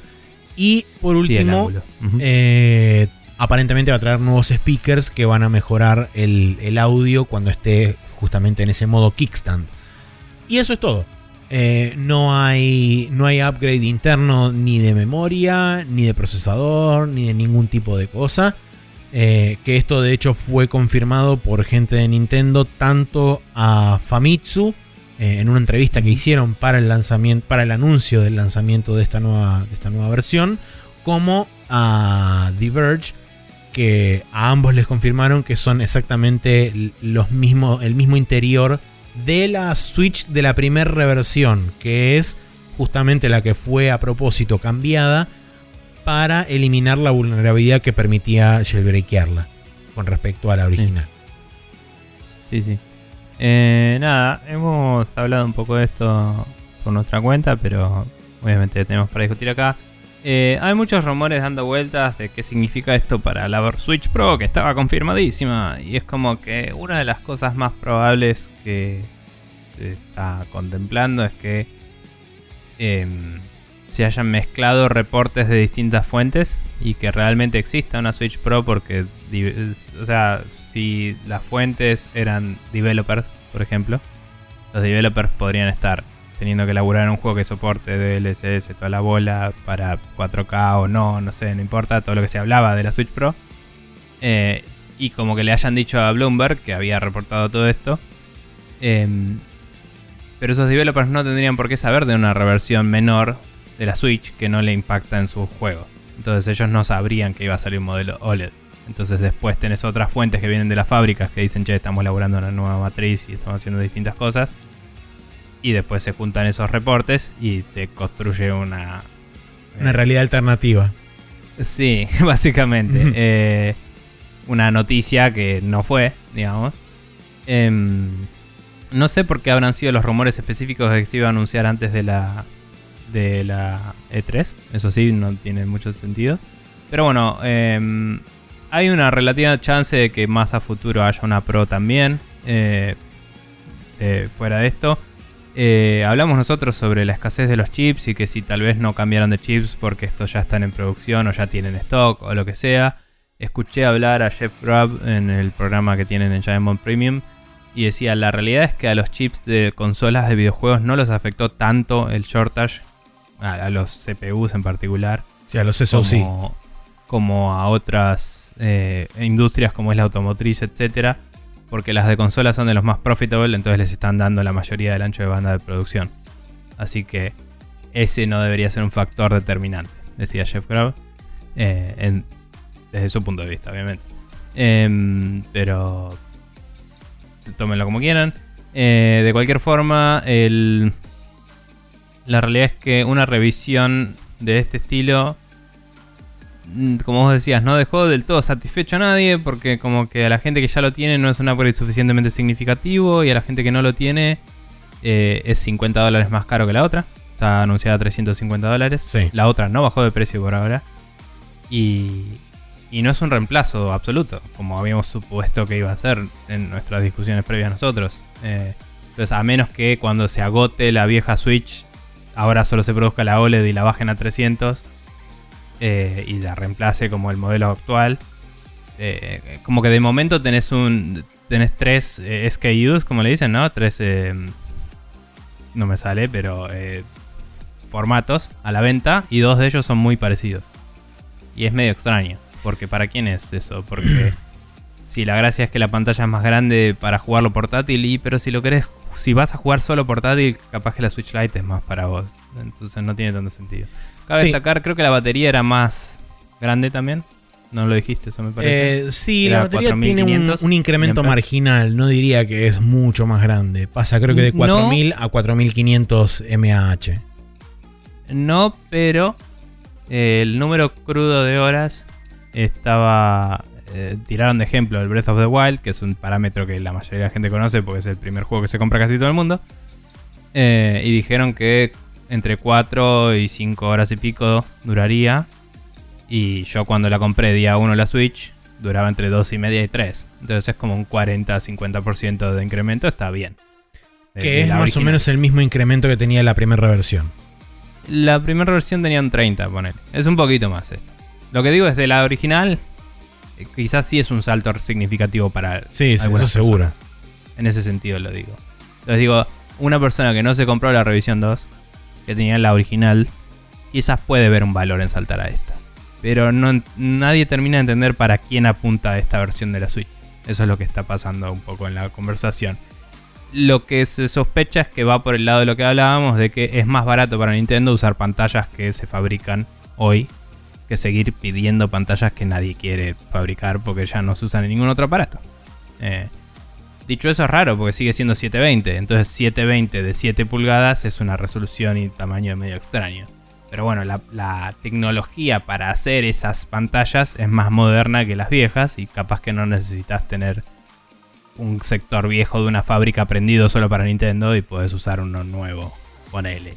No sé cómo funcionan las líneas de producción a ese nivel, pero como que es más barato modernizar los componentes cada tanto para poder ir deprecando tecnología vieja. Eh, Sí, poniendo a disposición de otros, eh, de otros, eh, de otras empresas las líneas de producción en alquiler, porque recordemos que hace no mucho, ah, hace un tiempo, creo que fue durante 2020, Nintendo había mudado buena parte de su producción de hardware a Vietnam desde China. por todo el tema de la pandemia y qué sé yo, como Vietnam no había sido tan afectado por la pandemia, había mudado parte de su producción a Vietnam. Entonces, eh, nada, vale la pena también tener en cuenta eso. Y es parte, creo, principalmente yo, de la razón por la cual eh, se están vendiendo hoy de forma paralela las la la revisión 2, vamos a decirle, de la Switch con el modo, con la con las OLED Model, que dicho sea de paso sale en octubre, el mismo día que sale el Metroid, y la consola es una Sí. consola blanca, así que no me extrañaría que va a haber un bundle, seguramente va a haber un bundle con Metroid y demás. Puede ser. Ojo, eh, vi un. Creo que fue un trailer o un, eh, un ad japonés. Y también hay una versión colores de Switch normal. Sí, hay una versión negra que viene con el Eh. Switch, eh, con el Joy-Con rojo y azul. Rojo y azul estándar. Sí, Em, y los, Joy- los Joy-Con, no sé si lo mencionamos, pero son los mismos. No cambiaron nada. no cambiaron nada. El, mismo- el mismo drift.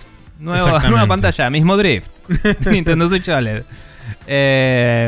Y nada, la verdad es que. A ver, para mí es un lindo upgrade, pero no es algo que le mueva la aguja a mucha gente y eso es lo que decepcionó al, al público. También es parte de la culpa de toda la fucking industria que todos están rumoreando la Switch Pro desde antes de que salga la original. Entonces no vamos a ningún lado con esto. No podemos eh, someter a Nintendo a las expectativas de la gente sin dar contexto a las cosas. Pero es cierto que eh, es extraño, es muy Nintendo esta decisión. y es, eh, es como que anunciarla como OLED Model y no decir directamente, ya actualizamos la Switch, esta es la Switch ahora y si te compras una Switch es esta y ya no va más la otra. Que es lo que uno esperaba que pasara si no iba a ser el siguiente salto, digamos. Es raro. Eh, el puerto de Ethernet es un cambio bienvenido, me parece, pero para quienes eso era un problema, ya se compraron un adaptador hace rato. Entonces también es como que no es que es necesario. Eh, escuchaba a los de 8-4-Play que viven en Japón y decían, eh, de última allá te venden el dock por separado, creo que en Estados Unidos también, y anda con la vieja Switch. Así que puedes comprarte el dock nuevo eh, y vas a tener el Ethernet si lo querés. Eh, tipo si sos una persona que juega en tu casa y en lo de tus suegros o lo- tus viejos o lo que sea, puedes tener un dock en un lado y en otro y, y bueno, te compras uno nuevo y lo, lo dejas ahí. Em, nada, no me parece un mal cambio de hardware, sí me parece rara la estrategia de no de que no sea un reemplazo directamente de la Switch. Yo, o sea, en, en un principio era como que estaba bastante confundido Sí. eh, cuando hablábamos de todo el tema de los rumores, porque había, sinceramente, había algo que no me cerraba, porque me parecía demasiado avanzado todo lo que prometía esta supuesta Switch Pro, qué sé yo, para lo que históricamente 4K. siempre hizo Nintendo. eh, de Mm. avanzar, sobre todo, hacer este, upgrades muy marginales con respecto al hardware anterior dentro de una misma generación. Porque recordemos, por ejemplo, el- la, la- la familia de las DS o la familia de la 3DS también. La 3DS Mm. arrancó con la 3DS, después salió la XL, después salió la 2DS, después salió la New 3DS, que ese era el primer update de hardware que tenía, eh, digamos, en cuanto a interior de procesador y qué sé yo. Fue el único, pero sí. Fue el único. Después de eso salió la New 2DS XL, que tenía el mismo hardware de la 3DS, de la New 3DS, pero sin el 3D. Eh, entonces, es como, fíjate que hubo, no sé, cuatro upgrades antes de un upgrade interno de hardware específico. Y me parece que eso se condice históricamente con lo que hizo Nintendo buena parte de su historia. Entonces, por esa razón Sí. yo decía, hay algo acá que está faltando. Y, y no entendía bien qué era. A mí lo que más me llamó la atención fue lo de que no cambie el procesador. Eh, no esperaba que ya saliera con DL, DSSL. No, DLSS. Siempre me confundo la concha de la Em, no esperaba que ya salga con eso y eso, pero sí esperaba que tuviera algo que corriera un poco más rápido. De hecho, estaba bastante seguro que iba a ser así. Lo estaba hablando con un amigo, bla, qué sé yo. Y de golpe anunciaron que no. Y me dejó. ¿What? Tipo. eh, y eso fue lo que más me desconcertó. Entonces, me llamó la atención. Em, ahí es donde hablamos con vos de que quizás las instrucciones custom que tienen. Eh, porque recordemos que son chips basados en el Tegra de Nvidia, pero no son Tegra de Nvidia. Eh, son un poquito modificados. Entonces quizás o pidieron nuevas modificaciones para el- la próxima generación o eh, las modificaciones que ya tienen, hacerlas en los chips más nuevos de Nvidia está tomando un laburo extra. O eh, ponele que si realmente DLSS es la única ventaja real, eh, quizás están esperando a tener más juegos listos para eso. para justificar el salto.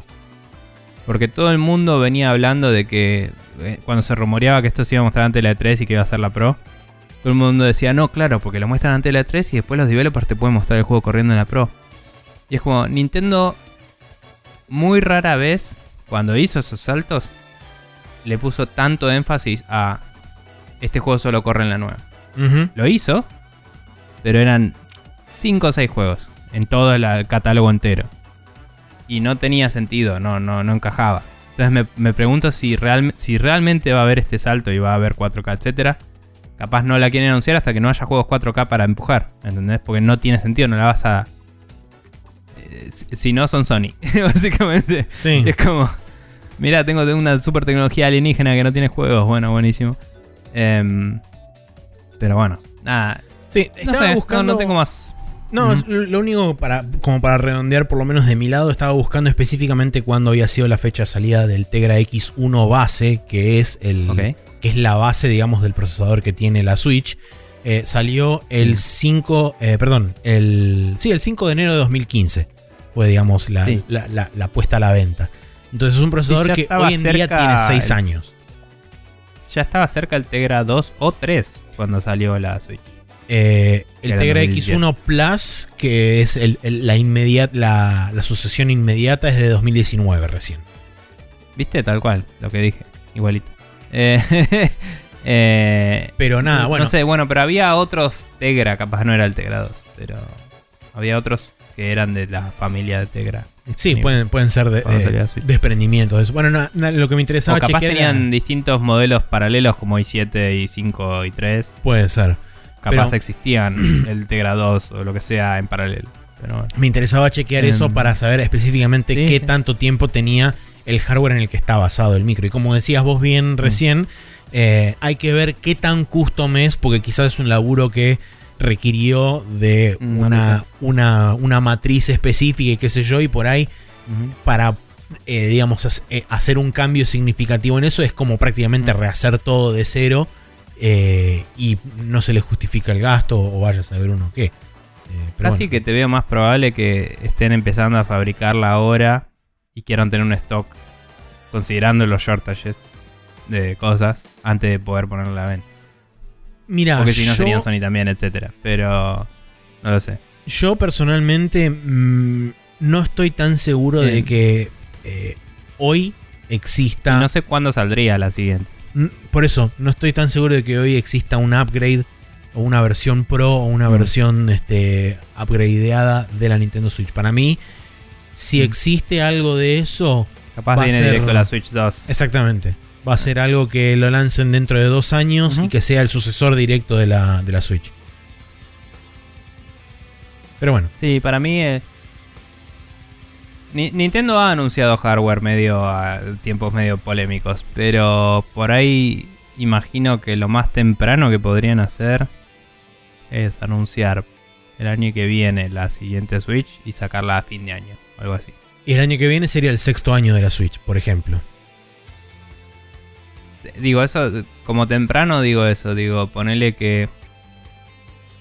O sea, sigo sin saber si sería una Switch Pro o una 2. Eh, No me importa tampoco. Pero si estamos hablando de una Switch que puede correr cosas que esta Switch no, no que solo va a correr mejor, sino si estamos hablando de un salto en Cualitativo importante. capaz de correr cosas que esto no, y, y va a ser pronto, debería ser el año que viene y lo sacas con el Zelda, ¿entendés? Eh, si no, va a tener que esperar.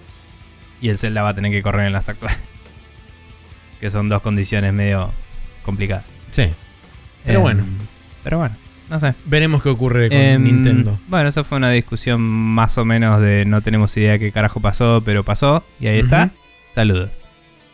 Eh, continuando, eh, después de que Bloomberg publicó una historia al respecto, Ubisoft anunció Assassin's Creed Infinity, eh, una plataforma online catalogada como el futuro de Assassin's Creed, eh, para la cual eh, están combinando los, los dos estudios de principales que laburan en, en, sí, en, en los Assassin's Creed Montreal y Quebec los chicos de Café Fandango, eh, estuvo Seba reportando esta noticia y listó la cantidad de personas involucradas en Higher Up del proyecto.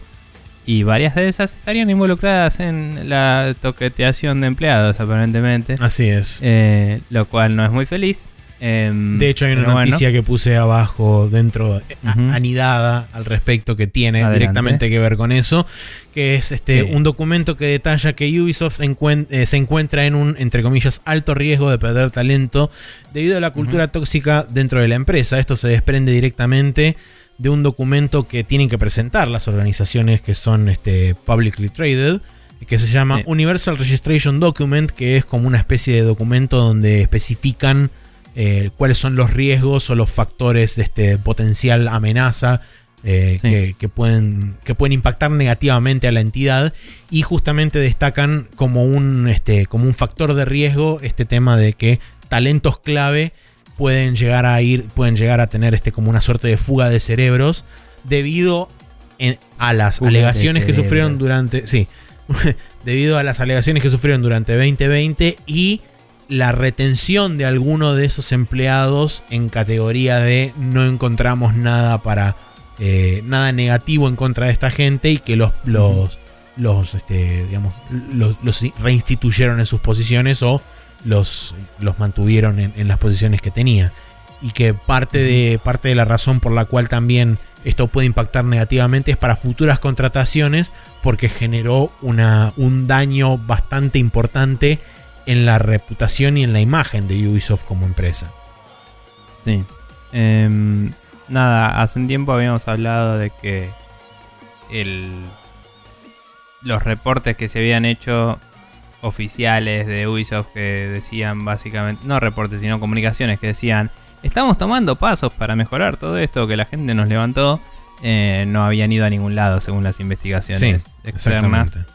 Eh, así que nada, como que evidentemente no cambió un choto nada y así está el país. Pero bueno, volviendo a el Assassin's Creed este, básicamente se está hablando de hacer una plataforma de distribución eh, continua de Contenido. Assassin's Creedismos. Eh, no leí mucho los detalles, pero por lo que tengo entendido es como, por ejemplo, una posibilidad de esto sería Vos sos una persona que se mete en un Animus y salta a más de un asesino a lo largo del tiempo y a lo largo de los años te voy sacando nuevas campañas de o expansiones de este juego eh, como contenido descargable eh, o suscripción o comprado, pero bueno, es una plataforma de, de continuous eh, mm, chorizo making of Assassin's Creed ships.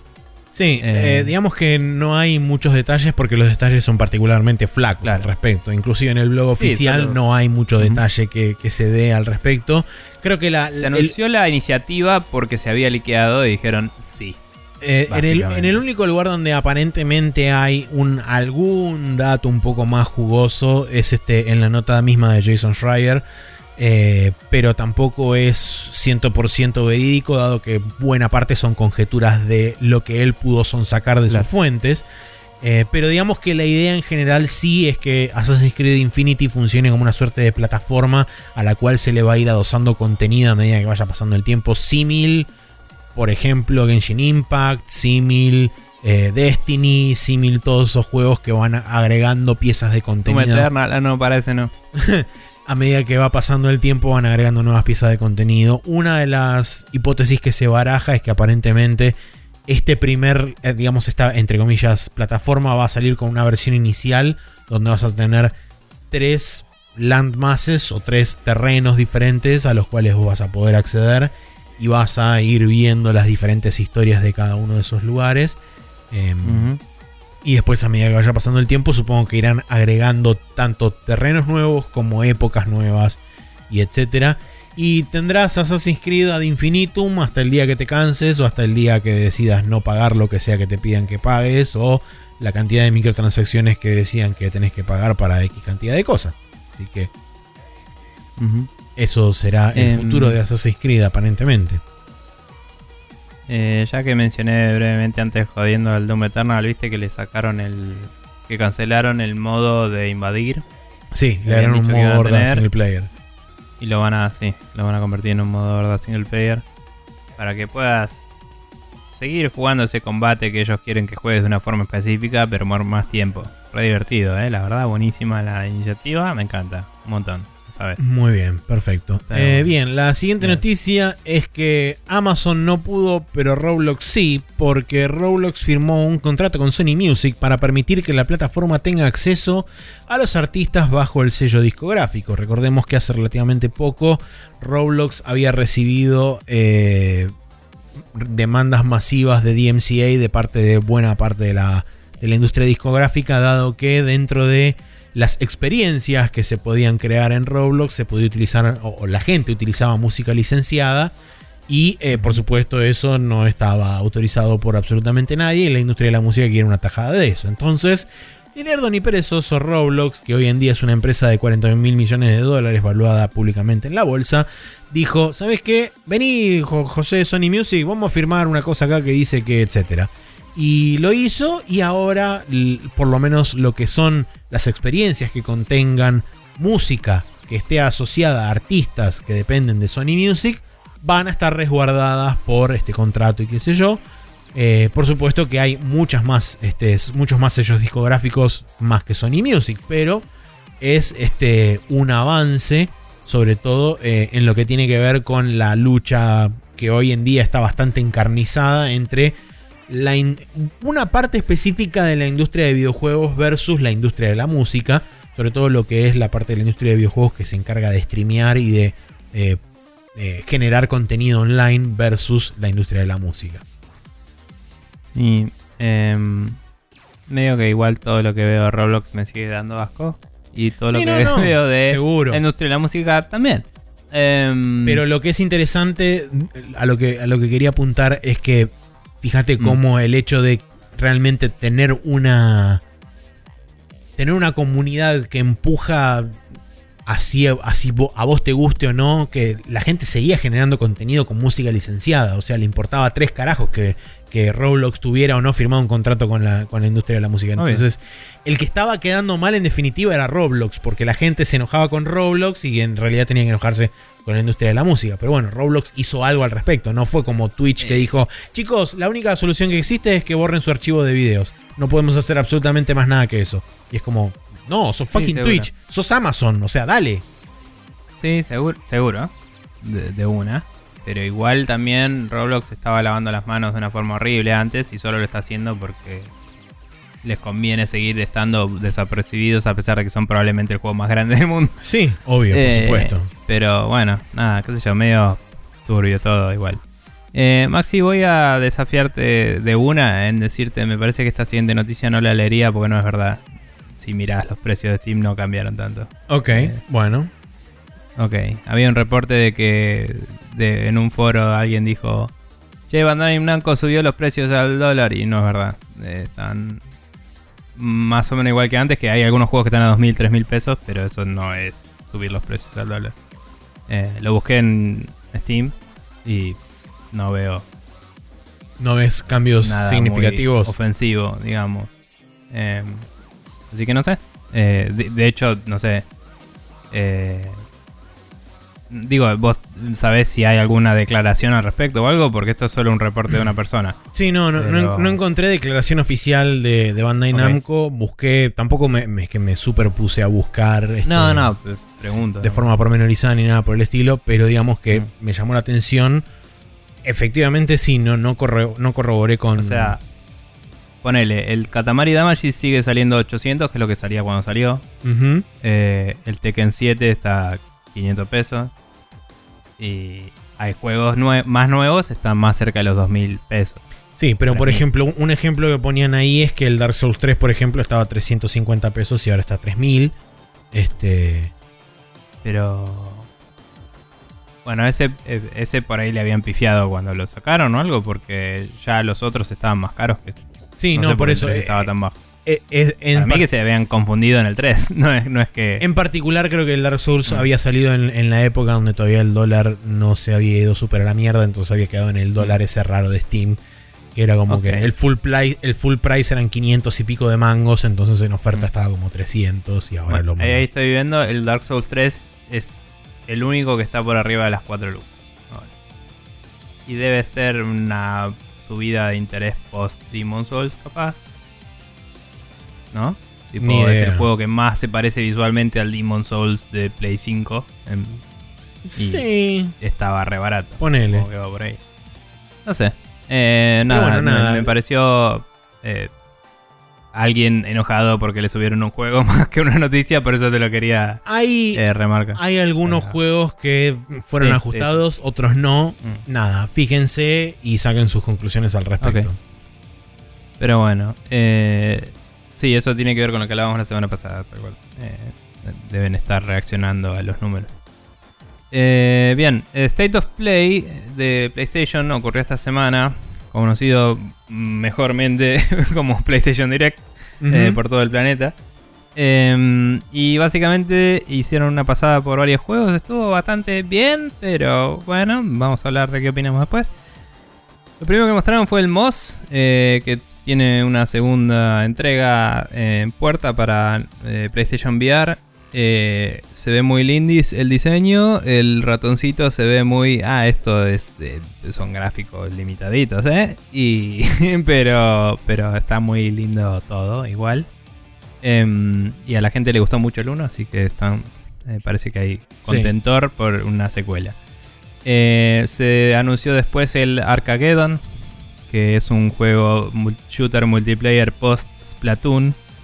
Eh, y vos pusiste que, que no se choreó para nada en absoluto, en lo más mínimo jamás. El arte de Osmosis Jones, 100% comprobado, real no fake.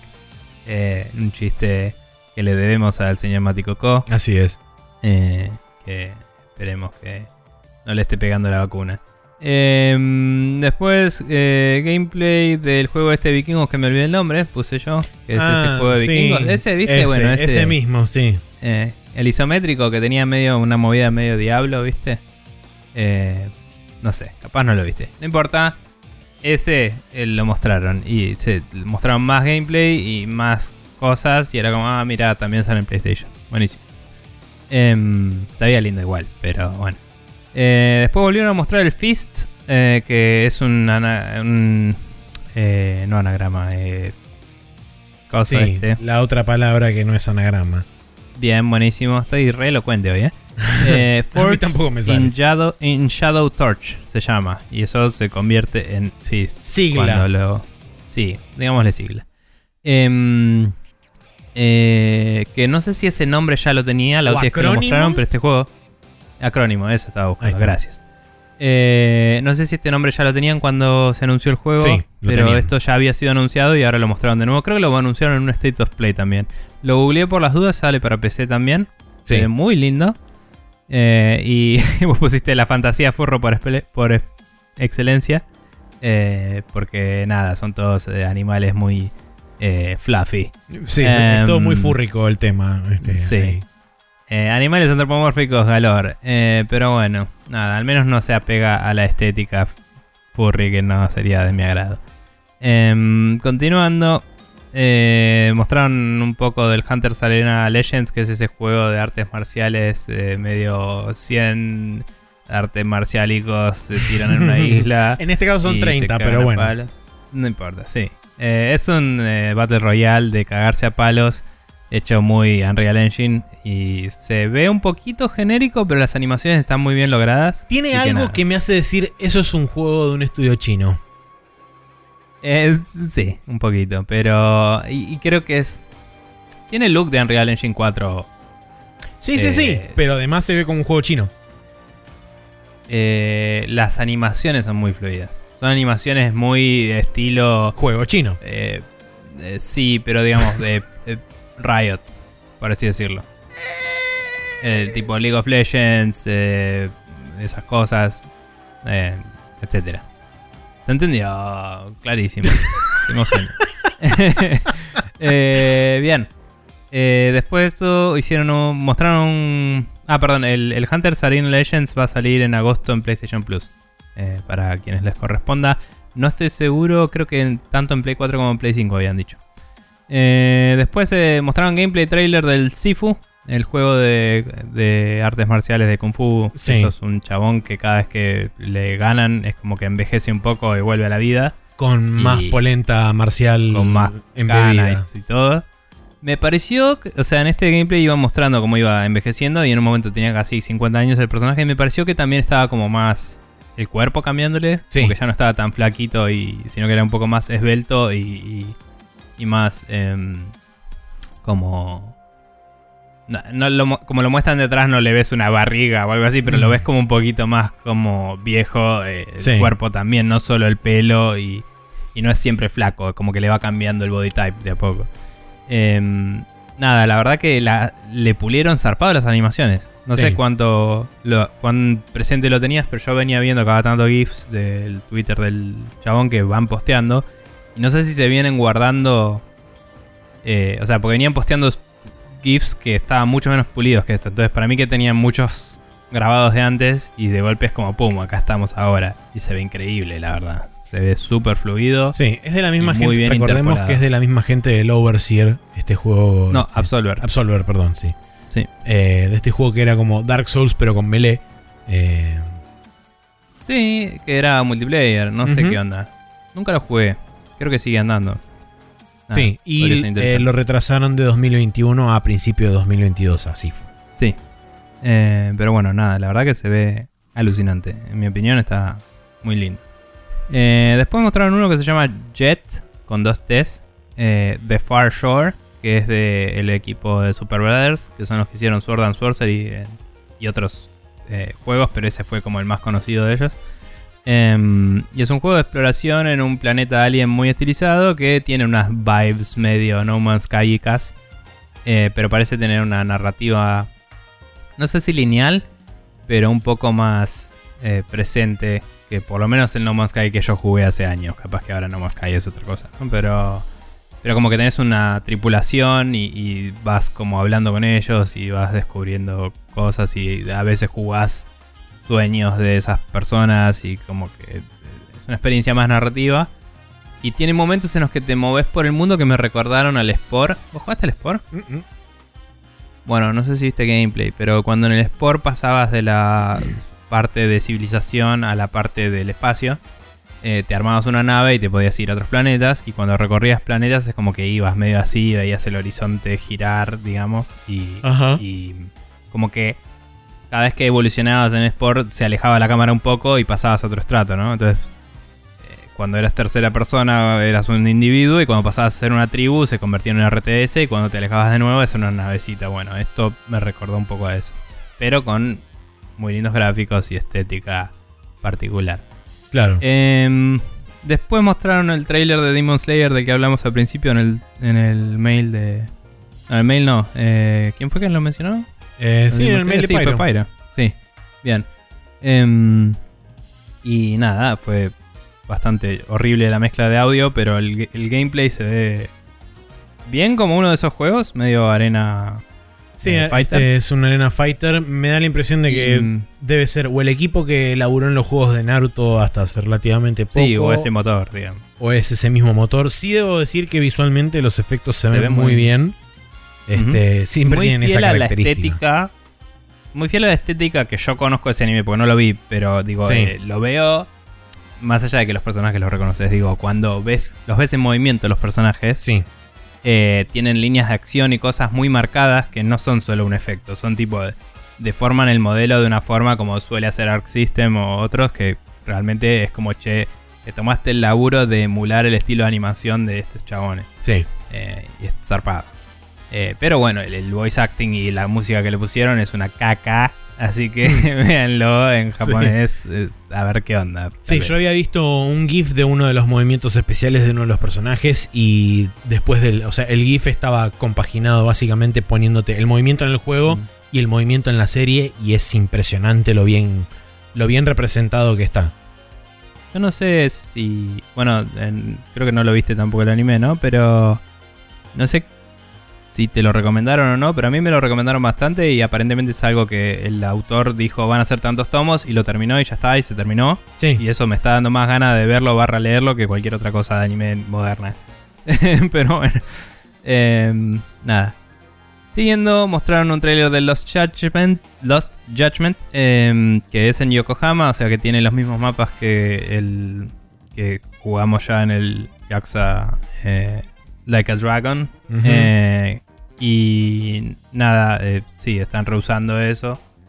Y hay que Escúchame una aprovechar las cosas, escuchame una Em, Pero sí, eh, la verdad es que se ve increíble. Sale las- el 24 de septiembre, lanzamiento global para Play 4 y Play 5.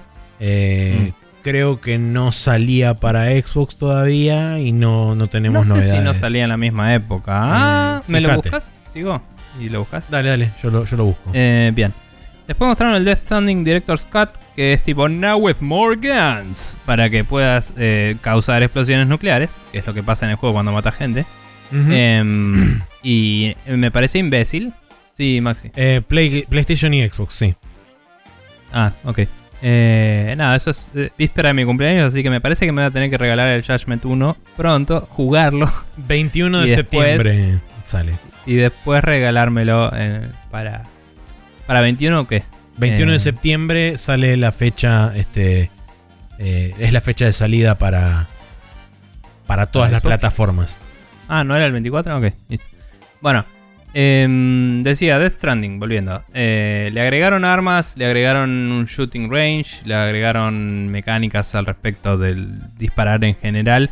Que la verdad es que, eh, por lo menos en PC, andaba muy bien el shooting, pero el juego te dice no mates a nadie porque es malo. Matar es malo y causa más muerte. Y en- entonces agregarle esto suena, che, no sé si esto es particularmente lo que el director de este juego quería. Y lo estás poniendo en el Director's Cut. Pero de hacer lo que se te cante el orto. Eh, entonces nada. Abrieron con eso, que era como para venderle a la gente que n- le gustan los juegos de tiros. Claro. Y después medio que cerraron con la ridiculez que dije, che, esto está bueno. que es como, hay una catapulta que dispara paquetes. Entonces puedes tirar paquetes a la loma del orto. Hay un, en vez de haber un puente, eh, hay como una rampa que puedes saltar con la moto para saltar alcantilados y cosas.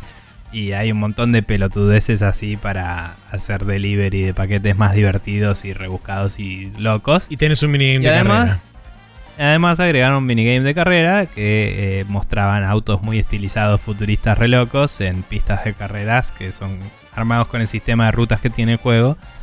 Eh, y. Sí, es, Yoshi, es Yoshi Shinkawa tumbando un frasco de tinta china y haciendo el diseño de ese auto, básicamente. sí, y es increíble. Pero bueno, es como Redline mezclado con el auto de Julia de eh, Cabo Vivo. Ujú. Sí, pum. Y te hizo un auto increíble. Eh, pero bueno, de cualquier forma, eh, yo lo vi y dije, che, esto se ve bien. O sea, si te gusta Games- el Death Stranding, esto está bueno. Y nada, por the record. Queda ahí. Eh, y después mostraron el Deathloop. Eh, no sé si al final lo salteaste o no. Sí, no, cuando dijeron, es- ahora vamos a mostrar Deadloop, Alt F4. Bueno, eh, lo voy a comentar igual. El, se, ve, li- se ve lindo, se ve muy bien gráficamente. El tono medio raro de cómo hablaba el personaje, no sé si era como el típico guion armado para presentación o si es parte del juego, porque es como que el personaje que te está cazando a vos le estaba, te estaba hablando y vos contestándole, ¿viste? Mm. Entonces hay un banter que, viste, cuando decís esto no lo podemos mantener por horas y horas de juego. Entonces lo hicieron para un demo, esto supongo. Eh, o para una secuencia scripteada en particular. De cualquier forma, confirmaron que el personaje que te caza puede ser una IA o un jugador, que es algo que ya nunca lo habían confirmado, pero estábamos asumiendo desde el primer anuncio. Em, no dijeron específicamente que haya opt-in o opt-out, pero supongo que si jugás offline anda y, y tenés el bot. No lo sabemos, Em, capaz que requiere Sí, conexión permanente. offline, digamos, hay que ver. Eh, mostraron varias armas, mostraron al personaje cambiar de arma constantemente agarrando armas del ambiente, como que no es el foco armar un super inventario, sino improvisar en el momento pareciera que va más por ese lado. Em, y confirmaron que vos tenés un día para matar a todos los targets y el día se puede terminar. O sea, en vez de matarte, podés terminar el loop y empieza de nuevo. Eh, entonces, si no lograste matar a todos tus targets antes de que termine el loop, se resetea el juego también.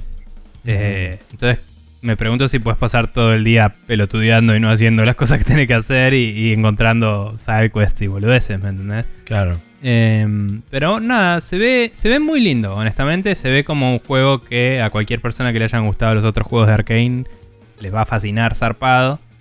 Y, y está muy bien producido. Eh, este juego sale el 14 de septiembre, exclusivamente para PlayStation, por un tiempo que no recuerdo si era de 6 meses, un año o si no se dijo. No se dijo. Todavía todo el mundo asume que es un año, pero no se dijo. Ok. Pero bueno, eh, es una exclusividad de Xbox en PlayStation. Em, pero bueno, ahí está. Bien, perfecto. Eh, bueno, yo estaba calendario para aprovechando. esta semana. Sí, yo estaba aprovechando todo ese tiempo para hacer algo infinitamente más productivo, que era ver el trailer del juego chino que me pasaste antes. Ok, bien. Em, sí. calendario para esta semana, el jueves 15 de julio tenemos el Blaster Master 02 para Xbox eh, One y Series X. Eh, sale también el Trials of Mana para iOS, Android y Android, em, que es el que ya... El Trials ya me perdí, era el... Creo que es el ¿no? 3, si no me equivoco. Sí, sí, lo tenemos que repetir cada vez que sale uno de estos, la puta madre. Bien. Eh, después el viernes 16 tenemos el F1 2021 de Fórmula 1, ¿no? Que sale para Windows, PlayStation 4, PlayStation 5, Xbox One y Xbox Series X. Eh, y el Legend of Zelda Skyward Sword HD para Nintendo Switch, que todavía no vi ningún puto video que me diga qué van a hacer con el tutorial de ese juego y me molesta. Eh, pero dicen que lo iban a streamlinear. No sé. Veremos. Habrá Vamos que ver. qué pasa una vez que empiecen a salir las reviews, que asumo van a empezar a salir la semana que viene, o mejor dicho, esta semana para ustedes que nos están escuchando. Ahora nos vamos Sí. a ir al Hot Coffee, donde vamos a charlar sobre lo que prometimos charlar la semana pasada con respecto a PlayStation y su trato relativamente actual con respecto a los indies. Bastante actual. Relativamente choto.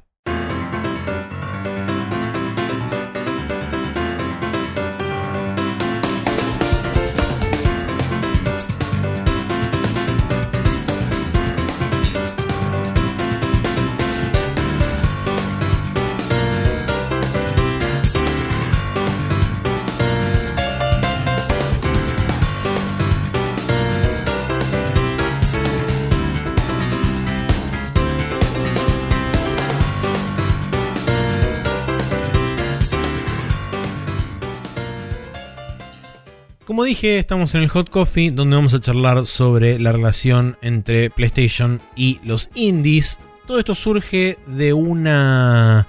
de un thread de Twitter originalmente publicado por el chabón que debería haber anotado el nombre y no lo anoté porque soy medio boludo.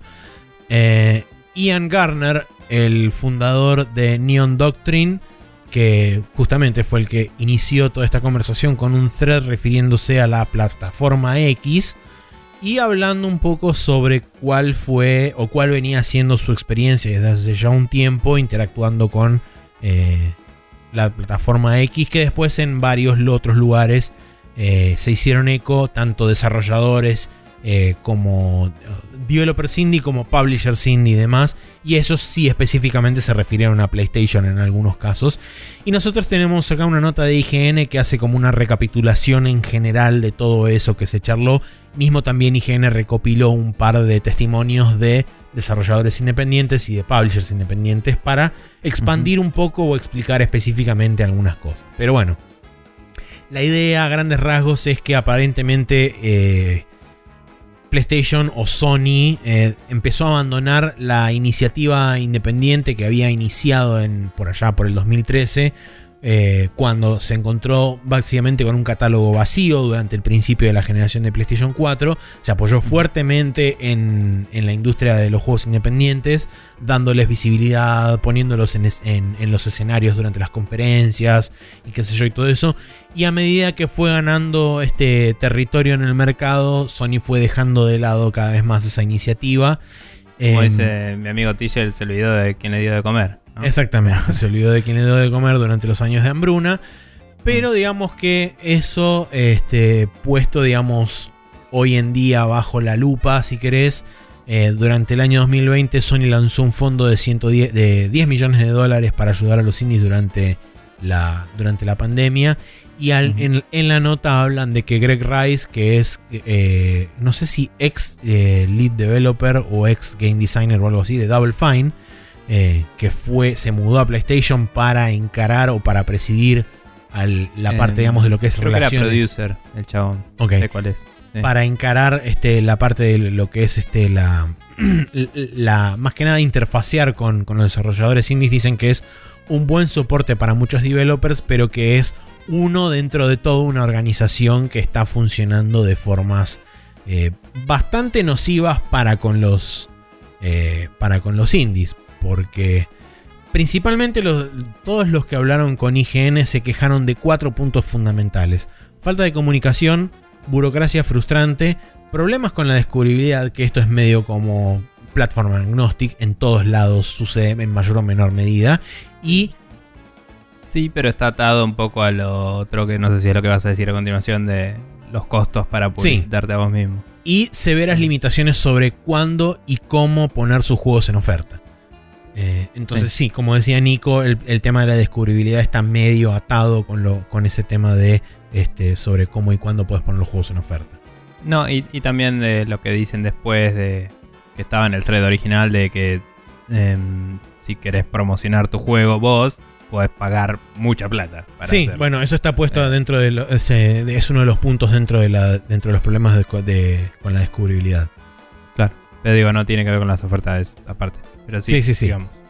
Pero bueno, eh, para poner, este, lo- los developers ponían varios ejemplos de cada una de estas cosas. Dentro de la falta de comunicación, por ejemplo, hablaban de que hay un, un estudio en particular que eh, al momento de la charla con IGN tiene un ticket abierto de soporte con Sony desde hace nueve meses y que todos los días están piñando a Sony para obtener algún tipo de respuesta que no llega. Y por el otro lado, otro developer hablaba de que hay veces que pueden tardar eh, un mes para contestarte algo simple y después eh, en contraparte hay cosas que por ahí te contestan a la hora o incluso menos, en menos tiempo. O sea, no hay una consistencia a la hora de entablar una relación de soporte eh, con respecto a lo que es la comunicación. Y ellos hablan, muchos de los desarrolladores hablan de que estos problemas de comunicación se resolverían teniendo un account manager o un este, manager de cuenta, como se los conoce, eh, o un manager de cliente, como se los conoce por ahí en otras industrias. Pero Sí. existe, eh, pero no existe un proceso claro para obtener uno. Y dentro de Sony es como que medios se asignan al azar y hay gente que obtiene uno y gente que no. Y la gente que no obtiene uno se tiene que manejar a través de lo que ellos denominan un sistema de tickets, que es básicamente lo que hablaba de los tickets de soporte. Y que por supuesto, como está bien que es un ejemplo, eh, tenemos una, un- una sola ocurrencia de eso, por lo menos de lo que sepamos, pero si el promedio de tener un ticket de soporte abierto son nueve meses, la verdad que el turnaround no es demasiado rápido que, eh, demasiado rápido que digamos. Eh, no me acuerdo por qué en particular fue que le dije al tipo este, le contesté un tweet así, bardeando como, "Eh, esto me hace acordar a cierta plataforma de, de- basada en una fruta en particular. Eh, Hmm. y, y me dijo, sí, no consumo esa fruta, me dijo, me caí de risa. Em, pero mm, como iOS developer me ha pasado en trabajos que em, ah, teníamos incertidumbre sobre los procesos de aprobación de las apps em, porque no estaban especificados. Y cuando empecé a laburar en un par de empresas que tenían producto grande, o sea, Ujú. laburo para un proyecto en particular grande en vez de laburar para muchos proyectos chiquitos como antes, estas empresas tienen representantes de Apple que los contactan y les responden algunas de estas preguntas. Eh, y es lo mismo, es un account manager, es un chabón que viene y te dice, che, Apple va a agregar estas cosas si querés meterlas en tu app, o si esto puede serte útil y te lo dicen, ¿me entendés? Te- Tipo, agregamos estas APIs. Vos no tenés Si que preguntarlo. Y si vos tenés dudas, les puedes preguntar y es una Claro. persona. Eh, que igual maneja en empresas y te tiene que dar la bola cuando él pueda, ¿no? Esa persona pueda, pero eh, no. Es mucho mejor que la alternativa, que es ir a un foro y preguntar y que te digan, no sé, Apple hace cualquiera. Y, y esa es la respuesta. Bueno, es Sí. similar, pero eh, eh, estamos hablando de escalas y situaciones distintas. PlayStation es una empresa 100% dedicada a videojuegos. Apple es una empresa que tiene muchas cosas. Y mm, PlayStation debería tener un mejor soporte para que terceros publiquen juegos en su plataforma. Sí. Eh, Después con pero no son respecto al- indies, son terceros, ¿no? O sea, es como. a- hablan de Sí. publishers indies y eso. Es como, bueno, pero la única diferencia entre un publisher indie y un publisher, entre comillas, no indie es la plata. Porque si, si es un publisher. eh, ya no es indie, ¿me entendés? Sí, sí, o sea, sí. puede estar publicando juegos de indies, pero es un publisher. ¿Cuál es la puta diferencia con EA? Sí, sí, tal o cual. con- Entonces no tiene sentido. Sony está haciendo. Eh, está teniendo un proceso arcaico y estúpido que claramente escaló mal a lo largo de los tiempos porque la historia de Sony, y esto es- lo recuerdo cada vez que veo estas cosas y me molesta, es. Vieron que Nintendo era difícil de acceder a desarrollar cosas para esas plataformas y dijeron nosotros vamos a hacerlo fácil, vamos a poner CDs que son fáciles de reproducir y baratos y vamos a darle los CDs de casa a la gente cuando nos lo pide. Y ahora es un quilombo todo.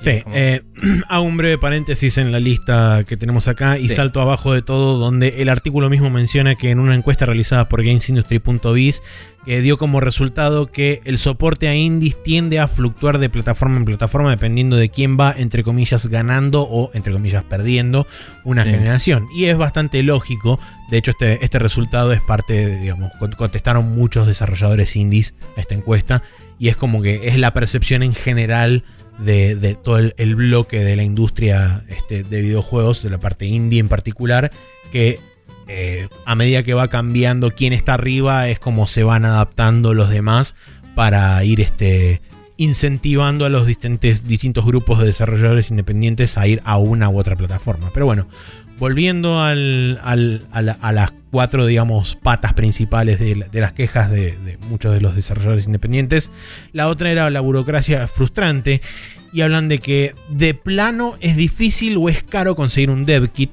No especificaron de qué plataforma, asumo que debe ser quizá de PlayStation 5 a esta altura. Eh, me imagino que quizás para PlayStation 4 sea más caro que difícil. Hoy debe ser más difícil que caro, o debe ser igualmente difícil y de caro, probablemente, de conseguir este, un dev kit. Y dado que es una herramienta, principalmente para consolas, es una herramienta fundamental con la cual vos no podés desarrollar un juego para esa consola si no tenés un dev kit, eh, se vuelve medio como una suerte de gallina o el huevo. Entonces, este, si vos querés tener juegos independientes en tu plataforma, tenés que de alguna forma proveer ese dev kit. Si lo haces medio imposible de proveer, ¿cómo pretendés que haya gente que desarrolle para tu plataforma?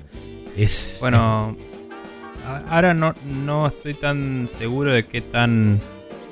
qué diferencia hay eh, entre un dev kit posta y un ah, modo dev de la Xbox. Pero Microsoft, por ejemplo, aprendes la. Te, te suscribís como developer y booteas la consola en modo development. Y ya está. Y no te digo. eh, automáticamente tenés una Xbox por ser un developer. Pero si sos un developer y querés desarrollar para Xbox, es posible que tengas la capacidad de comprarte una Xbox. Eh, a diferencia de pagar una cantidad ridícula de plata por un SDK o de tener eh, la, la poder pasar todo un nivel burocrático que te bloquee ahí. Entonces digo, eso está bueno, poder usar la misma consola como SDK fue algo bastante transgresor que empujó Microsoft en su momento. Sí, no sé cómo será hoy en día con las series. No sé si mantendrán la Em, misma de, este, Sé ideología que o se no. puede porque sé que se puede porque hay varios videos en YouTube si buscas de gente que lo pone en ese modo, le instala RetroArch y emula Play 2 sin problema en la Xbox y es como, ah, mira qué loco que soy. Y es como, bueno, ponele, es una computadora y estás corriendo software, wow, qué capo. claro. Tipo, pero después hay otros que son más inteligentes y te analizan en la performance y te hacen notar cómo funciona, ¿no? Pero fuera de eso, em, es lo que yo digo es que no sé qué diferencia con un SDK normal. Capaz que un SDK normal tiene mucho más manejo de dampear memoria para eh, hacer debugging, Sí, debe eh, tener profilers conectar- internos y todo ese tipo de conectarte cosas. a la red y poder deployar de otra forma más rápida, ¿viste? Y, y, eh, continuous integration y Sí, zaraza. herramientas. Pero eh, el, ya el poder decir yo compilo el juego y lo meto en la Xbox y lo pruebo en mi casa es un eh, nivel de democratización de la Sí. herramienta y la pindonga que está buenísimo. Eh, y bueno, eh, eso obviamente solo lo hizo Microsoft hasta ahora.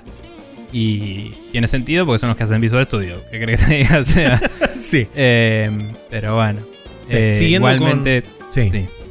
Sí, No, siguiendo no, con, con los puntos de, de la burocracia, eh, discuten que hasta 2020, en caso de lanzar un juego a nivel mundial, Sony tenía un sistema de aprobación por cada región, cosa que ya sabíamos por cómo estaban divididos internamente Sony, que tenía Estados Unidos, Europa, Japón y Asia, eran dos territorios diferentes, y Japón requería una traducción obligatoria al japonés. Esto lo están viendo como algo positivo, dado que gracias a la unificación dentro de eh, Sony Interactive Entertainment a nivel mundial, eh, esto hizo que solamente tengas que pasar por un único proceso de aprobación y un único sistema de aprobación para estar disponible en todas las regiones. O sea que esto, si bien se alivianó hasta 2020, era realmente una traba real porque para cada una de las versiones que vos tenías que publicar en cada uno de los stores diferentes del mundo, tenías que pasar un proceso de aprobación diferente. Eh, Mm, después sí. también hablaban sobre Igual que... lo- o sea, el problema que está pasando ahora es esto que dicen de que el sistema lo están desarrollando de a poco. Sí. Y no, no está la documentación a la par de la implementación. Entonces estás como en el aire. Y, y dicen casi que hasta cierto punto sería mejor que fuera el sistema viejo arcaico al que estamos acostumbrados. Sí, y bueno, justamente por eso este, lo, que, lo que puse acá abajo. Dicen que parte de los procesos cambian semana a semana e involucran múltiples representantes. O sea que te patean de persona a persona hasta encontrar la persona justa a la cual te puede dar la respuesta que vos necesitas para todos estos procesos que en vez de estar ya este, documentados y, este, y cementados de alguna forma y ser un proceso ya acabado, es como que todo el tiempo están modificando y cambiándole cosas, haciendo que los procesos de, sumisión de, diferentes eh, para las aprobaciones de ya sea el juego, parches, eh, updates o lo que sea, tengan que pasar por 72 millones de manos antes de llegar. Y encima, complicando todo esto aún más, los tiempos de proceso para la aprobación de juegos son extremadamente largos, según muchos de los, de los desarrolladores. Entonces, por lo cual vos te encontrás con por ahí, no sé, eh, mandás un juego a certificar y en vez de tardar un mes, como sos un desarrollador indie y, este, y hay juegos AAA que están llegando para ser certificados y qué sé yo, por ahí a vos te patean 2, 3, 4 meses para adelante. Entonces, y mientras tanto, vos por ahí estás mandando mails preguntando, che, qué onda la aprobación y qué sé yo, y bla, bla, bla. Y o nadie te da pelota o te contestan un mes después diciéndote no hay novedades. Eh, y entonces, como que se vuelve frustrante todo lo que estábamos hablando recién. Y de esa forma tampoco se puede laburar realmente, porque si vos como desarrollador independiente estás únicamente desarrollando un juego para PlayStation, medio como que dependés directamente de que el juego esté publicado para empezar a, a generar un poco de, ganancia o, para em- empezar a cubrir los gastos. Y no todo el mundo tiene, tiene múltiples versiones este, en diferentes plataformas de un juego. Hay gente que se dedica exclusivamente a sacarlo en una plataforma y cuando termine ese desarrollo empieza a desarrollar de otra plataforma o para otra consola. Sí. Em, también es difícil bajarte. O sea, lograr generar el hype para más de un lanzamiento. Por de supuesto. algo al entrar en el mercado ya se establece. Se habló muchas veces, ¿no? De que las primeras dos semanas son las más importantes, etcétera. Entonces vos salís en una plataforma, te va más o menos bien. El tiempo pasa, la gente deja de comprarte tan seguido y de golpe salís en la otra, no vas a tener el mismo impulso. Eh, entonces, medio como que te obliga a hacer una versión eh, Game of the Year, básicamente, incluirle cosas extra. Eh, no sé, es, eh, no es ideal eh, Sí. no poder salir en múltiples plataformas a la vez. Eh, digamos, eh, hay valor en ambas estrategias, pero está bueno poder elegir y que no seas forzado por porque una plataforma es más difícil que la otra. Decís, bueno, voy a la fácil a ver si el juego tiene éxito antes de gastarme todo este tiempo y plata en ponerme en la otra también. Eh, Bien, eh, y después con respecto a lo que, digamos, a la parte por ahí más gruesa de toda la, toda la discusión y la charla, son justamente como hablábamos los problemas de descubribilidad y las limitaciones de cuándo y cómo poner sus juegos en oferta. Con respecto a la descubribilidad, muchos mencionaban que si el juego no empuja la, entre comillas, próxima generación, PlayStation no está interesado en, en proveer promoción alguna para con el juego. Eh, entonces es como que ya automáticamente ahí estás limitado a cuál va a ser tu, tu- tu slot dentro del, dentro de PlayStation Network, dentro de la tienda. Eh, también mencionó este mismo chabón, ay Dios, ¿por qué no noté el nombre? Ian Garner, que este, en una charla orientadora que le dieron sobre marketing y qué sé yo con varios desarrolladores indies de parte de PlayStation, les mencionaban que ellos pueden pagar 25 mil dólares por encima del 30% de comisión que ya Sony se queda por el simple hecho de estar publicando a través de la tienda. eh, para promocionar el juego de alguna forma que tampoco te especifican demasiado qué involucra esa, esa suma de dinero cuando vos la pagás. No, no, no, te- no- dio, dio margen de tiempo ni de en, en cuál, cuál es la posición que va a tomar el, el juego una vez que vos pagás esos 25 mil dólares. Y lo que, lo que dice el chabón, lo que dice este chabón Ian Garner, que es muy cierto, que para estudios chicos o para estudios de uno o dos desarrolladores, eso potencialmente se puede, puede, puede romper las finanzas porque potencialmente puede representar el- el- los ingresos históricos del de, el total de copias vendidas del juego. Entonces es como Sí, que no... O no- todo no- el presupuesto de marketing que tienen. Exactamente. en una sola cosa. Mm. Y que según un reporte de Kutaku, eh, el pago por, entre comillas, visibilidad, que es lo como ellos denominaron este pago de 25 mil dólares, va desde los 25 mil, pero puede alcanzar hasta los 200 mil dólares. Y que Microsoft tiene un esquema similar para la tienda de Xbox, pero Microsoft también y Nintendo ofrecen vías alternativas por las cuales vos te podés promocionar sin necesidad de pagar estas sumas de plata. Sí, también lo que hablábamos antes de la libertad de las. De las. de hacer ofertas. Sí, Em, que ah, si vos haces una oferta, eh, más allá de que tal vez suben tus números de venta, obviamente lo que significa es que más gente está jugando tu juego y hablando de tu juego a la vez. Eh, y les pones un time frame, o sea, vos decís, pongo una oferta por tres días. Unas pocas personas se lo compran y empiezan a hablar de eso. Y cuando hablan de eso es, si les gustó, eh, lo van a hablar diciendo, che, en- quedan tres días de esta oferta y va a generar que más y más gente los compre. Y cuando se acaba ese tiempo, si el juego realmente es bueno, trasciende y hace que la gente siga comprándolo fuera de esos días. O sea, es, es una estrategia. Estoy explicando algo muy básico de capitalismo a esta altura, pero digo, sí. el- la- tener la libertad de poder hacer eso es una herramienta muy potente para un estudio chico porque es una forma de incentivar a que gente eh, apueste en un estudio que tiene un nombre desconocido, ¿entendés? Eh, Ujú. y, y bueno, y tanto Microsoft como eh, Nintendo, Nintendo. lo permiten. Sony Algo que no. me dio curiosidad, eh, no, Nintendo lo permite. Digo, Sí. Sony no lo está permitiendo. Claro. Em, eh, perdón, capaz dijiste eso y te escuché mal. Em, algo que me dio curiosidad fue esa mención que se hizo de que tanto en Sony como en las otras dos consolas el wishlisting no sirve de mucho Sí. eh, y solo en Steam. Tiene sentido porque ninguna de las tres plataformas te avisa por mail cuando las cosas de tus en wishlist están en oferta de la misma forma que los Steam. Eh, eh, Nintendo lo hace a veces, pero es medio esporádico, como que no te satura. Y mm, eh, en Xbox no vi que pase nunca, de hecho no, y en no recuerdo si en wishlist. tampoco. No recuerdo si en wishlist y pero De igual hecho- de nuevo eh, su, su mercado va por el Game Pass, entonces es como que Sí. tenés una playlist y nadie le da pelota a eso tampoco. Sí, De hecho, inclusive si no recuerdo mal, en el store de Play 5 no existe la wishlist todavía. En el store de Play 4 no Sí, había wishlist. En el único lugar donde hay wishlist es en el store de PC de Play 5. En la web. Sí. Eh, medio la web, boludo. sí.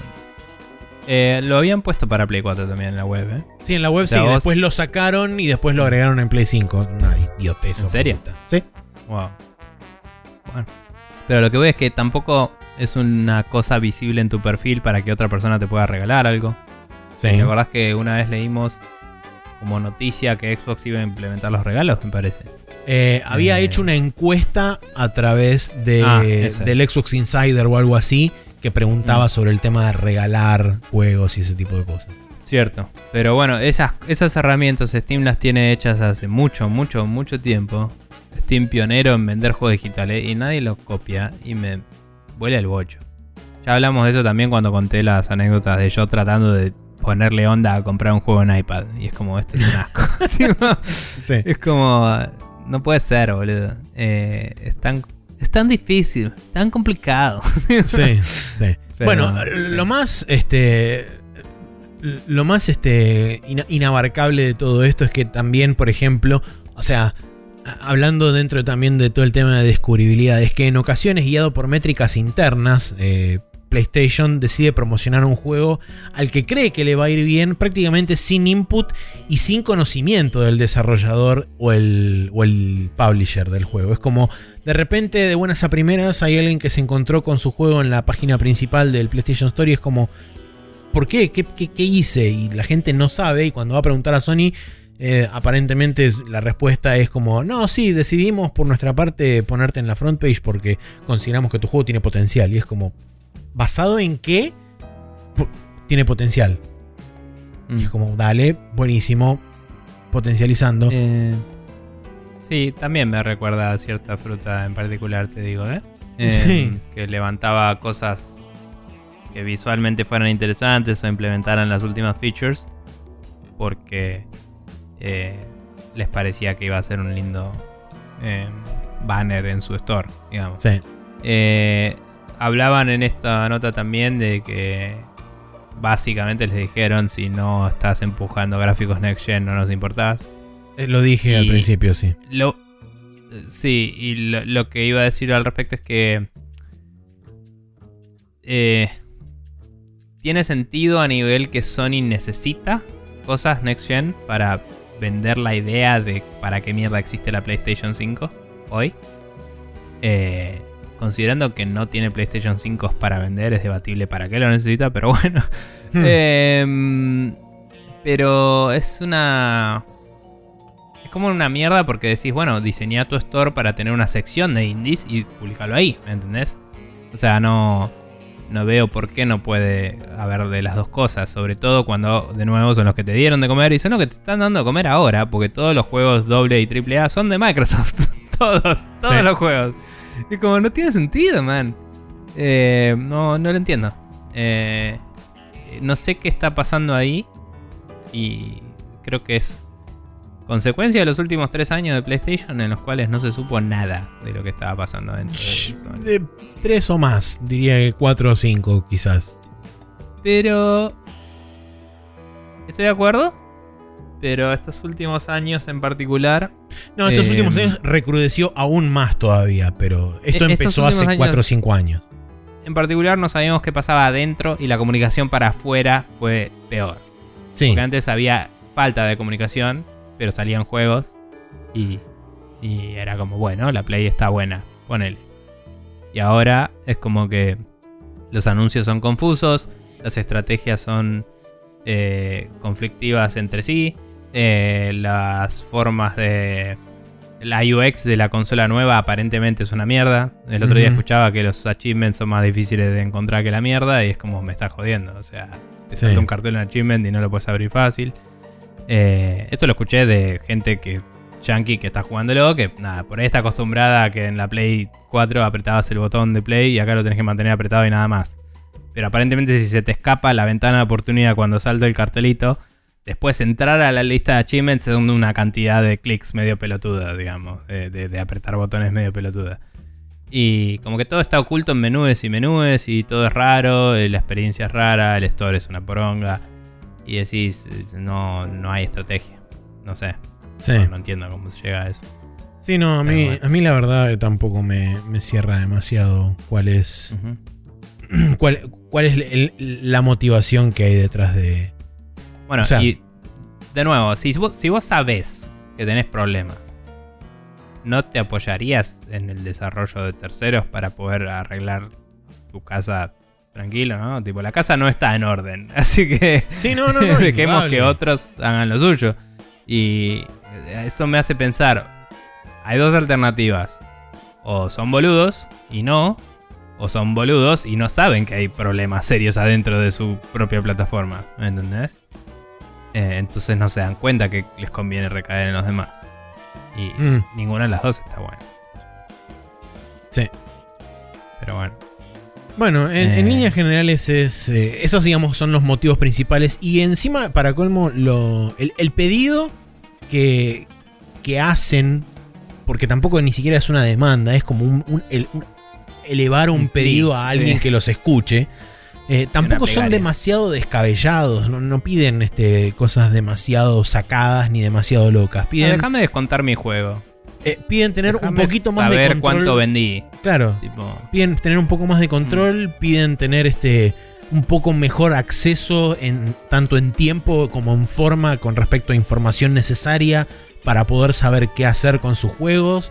Piden Mm. mejor comunicación, este o sea, cosas básicas como para poder llevar adelante su negocio que es publicar un juego en la plataforma. Y de hecho, una de las cosas que no mencionamos y que a mí me llamó poderosamente la atención, aunque después en retrospectiva leyendo el artículo se entiende bastante la razón por la cual eh, de la forma que se ve, eh, uno de los, un, un- un publisher que se dedica a publicar juegos independientes, eh, puso un gráfico de torta mostrando Mm. las diferentes divisiones de con respecto a a grandes rasgos cuál era el porcentaje de ganancia de un juego en particular en las diferentes plataformas. Y casi te diría que el, el 75% se lo reparten entre Microsoft y Nintendo. Donde el, el Sí. segundo puesto está, eh, o, o mejor dicho, el tercer puesto si querés, porque Microsoft era un poquito más grande que Nintendo, pero el tercer puesto era Steam. Y el último es PlayStation. sí. Zarpado. Obviamente que es un juego en particular. Por ver, supuesto, pero- por supuesto. El, el gráfico ese para, para Fall Guys seguramente debe ser muy diferente, pero Sí, pero a lo- eh, igual está perfecto que. O sea, no importa que sea un juego. La PlayStation 4 es la consola más vendida de la generación anterior. también. Que, que no sea el default. Que por default no tenga la mitad. Sí, Mínimo. sí, eh, Es- Es, bastante de la, eh, delator. delator. Sí. Em, nada. eh, es, es complicado. Eh, o sea. No sé, cuando hablamos de juegos indies casi que espero que la PC tenga el 80%, pero bueno, no siempre es así. Em, pero, pero sí que la PlayStation haya, entre comillas, ganado la generación anterior y estemos hablando de lo que estamos hablando. Sí. Eh, es raro porque son lo- los juegos indies son los únicos que hay. o sea, no hay juegos grandes hoy en PlayStation casi. Hoy, hoy por lo menos prácticamente no. No me acuerdo dónde fue exactamente que lo leí, creo que fue parte del, de- del reporte que leí de, de Kotaku, em, que hablaba sobre que hoy en día aparentemente dentro de Sony también hay como una como una, este, un sinceramiento, por lo menos interno, que es, es bastante reciente, sobre cómo es el tema del manejo de ciertas, de ciertas áreas, de, de todo este tema que hablamos de los este, managers de cuenta y qué sé yo, y que dicen que, o sea, la excusa que utilizan ellos a- de- en cuanto a en cuanto al- a, a la razón por la cual parte de esto está ocurriendo es porque tienen un faltante de de cómo se llama esto, de personal bastante importante en esas áreas y que van a intentar cubrirlo a futuro este para poder este proveer un poco mejor servicio y qué sé yo y bla bla bla. Pero bueno, habrá que ver si eso es más una eh, una declaración vacía y que son palabras que se arro- arrojan al viento o si realmente tienen algún trasfondo real y eso va a ocurrir de acá a futuro. Pero bueno, eh, No sé si no será una declaración. O sea, ¿es una declaración de ahora reactiva a esto? ¿O es algo no, que.? no es necesariamente reactiva de esto, pero es, digamos, de los últimos tres meses, por decirte algo. Ok. Eh, porque, digamos.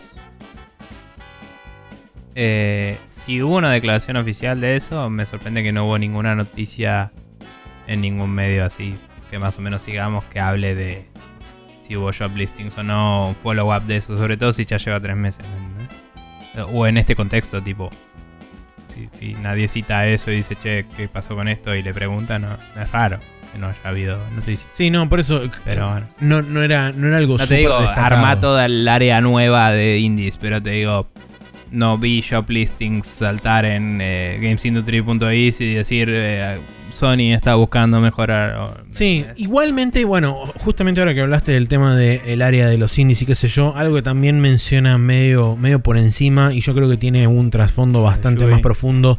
Sí, exactamente, lo de, lo de Yoshida. Mm. Eh, específicamente porque te das cuenta de que es un área que está en principio, lo mandaron a la granja. Sí, La- estábamos en- hablando de eso antes. en principio abandonada. eh, o que no le dan demasiada pelota y que medio como lo, lo mandaron ahí para no rajarlo porque en Japón a la gente no se la raja, la gente se va sola de las empresas. Eh, Mm. Se va sola desmoralizándola y aislándola y marginándola, pero se va sola. Claro. Este, entonces me da la impresión de que Es, es medio como en Judge Dredd cuando le dan el arma y se va al desierto Eh, a una, morirse. una tipo. cosa, una cosa así, sí. Sí. Eh, entonces, yo cuando, cuando ocurrió esta movida, en su momento, ¿te acordás que lo charlamos? Que dijimos, esto es básicamente una, una- un demote de, de Yoshida para en- empezar a empujarlo levemente hacia la puerta y que en algún. y dejarle este, su. su em, su cajita con Sí. las cosas de la oficina al lado de la puerta, cosa de que la pu- pueda agarrar fácil y se la lleve cuando sale.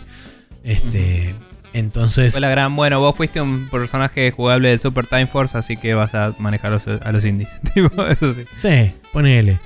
Este, pero sí, o sea, y leyendo con leyendo este, este tipo de, de cosas es como que ahí medio como que, como que me cayó la ficha de decir, claro, en realidad a Yoshida lo pusieron ahí porque esta área era medio como que estaba juntando telaraña y qué sé yo, y fue como, bueno, toma, acá tenés esto, que es, nadie sabe, porque hace un montón de gente, tiempo que nadie está ahí, pero toma, fíjate.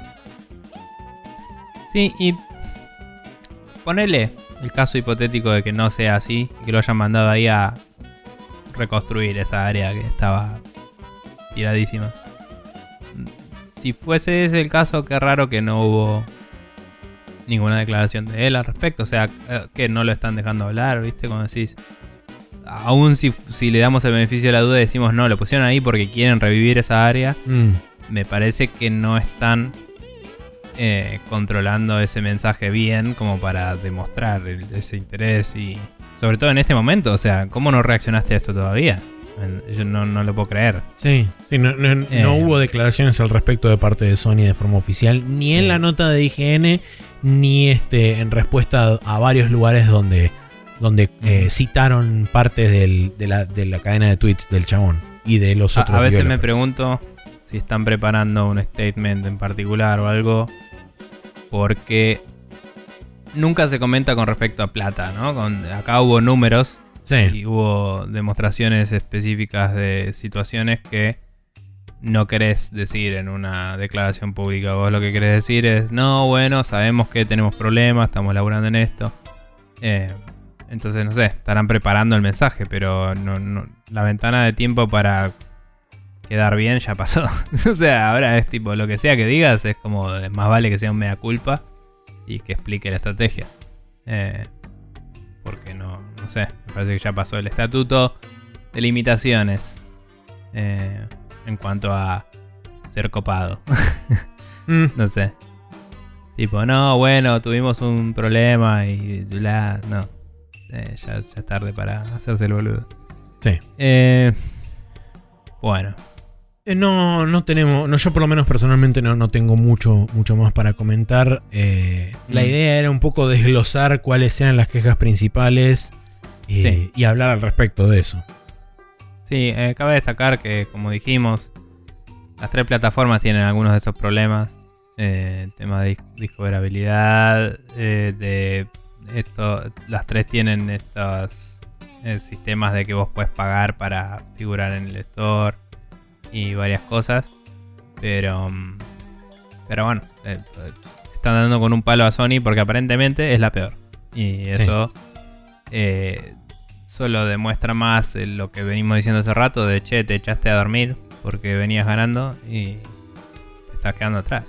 Así que nada, vamos a ver cómo salen de eso. Bien. Si quieren enviarnos comentarios tanto al respecto de sus opiniones con, con el tema de los juegos indies o sobre las noticias que hablamos o sobre los jueguitos que jugamos o lo que sea, ¿por dónde pueden contactarse? Bien, nos pueden escribir un mail a spreadshotnews.gmail.com o nos pueden escribir por Twitter, en twitter.com barra spreadshotnews o en Instagram, instagram.com barra spreadshotnews, donde hay una foto de cada uno de nosotros con nuestros papelitos que dicen, hola, me vacuné, y tal vez eventualmente subimos alguna otra cosa, Em, si no uno para el capítulo este en particular. Eh, y eh, nos pueden mandar preguntas a spreadshotnews.com barra preguntas también. Eh, Sí. Y que la remera de... No, que algo. esto podés subir el lunes de. Sí, remera del Communist Party. ¿eh? Tovarish. Bien. Exacto. Bien, Bueno. eh, así de esta forma nos despedimos de este Hot Coffee. Nos vamos a ir a la última sección de este programa que es, como casi siempre, el Special Move.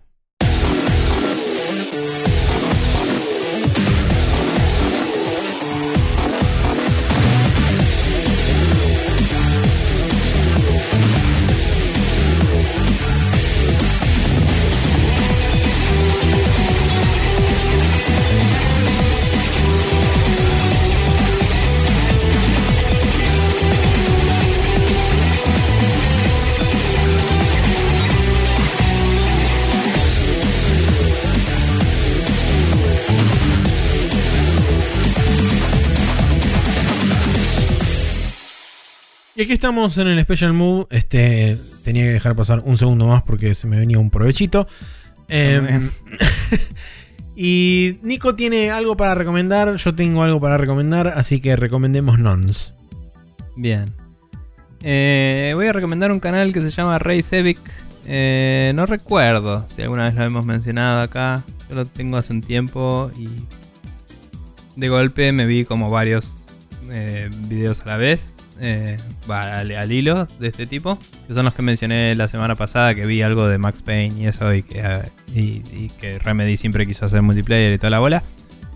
Cuestión que este tipo hace unas series de videos de... mm, Algunas son más tipo 10 años después jugué este juego y veo cómo se sostiene, eh, te cuento un poquito de cómo se desarrolló y qué cosas me parece que quedaron bien y qué cosas me parece que envejecieron mal y qué cosas que estaban mal desde el principio y qué cosas estaban buenas. Y están buenos esos análisis. Y la única razón por la cual no lo recomendé la semana pasada es porque estaba empezando a ver los de Mass Effect. Y dije, tengo que ver si dice algo de la misión de Legion antes de recomendar esto.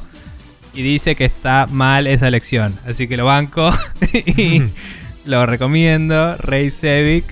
eh, es un tipo muy elocuente. Está muy bien producido los videitos. Son de media hora, algunos de una hora.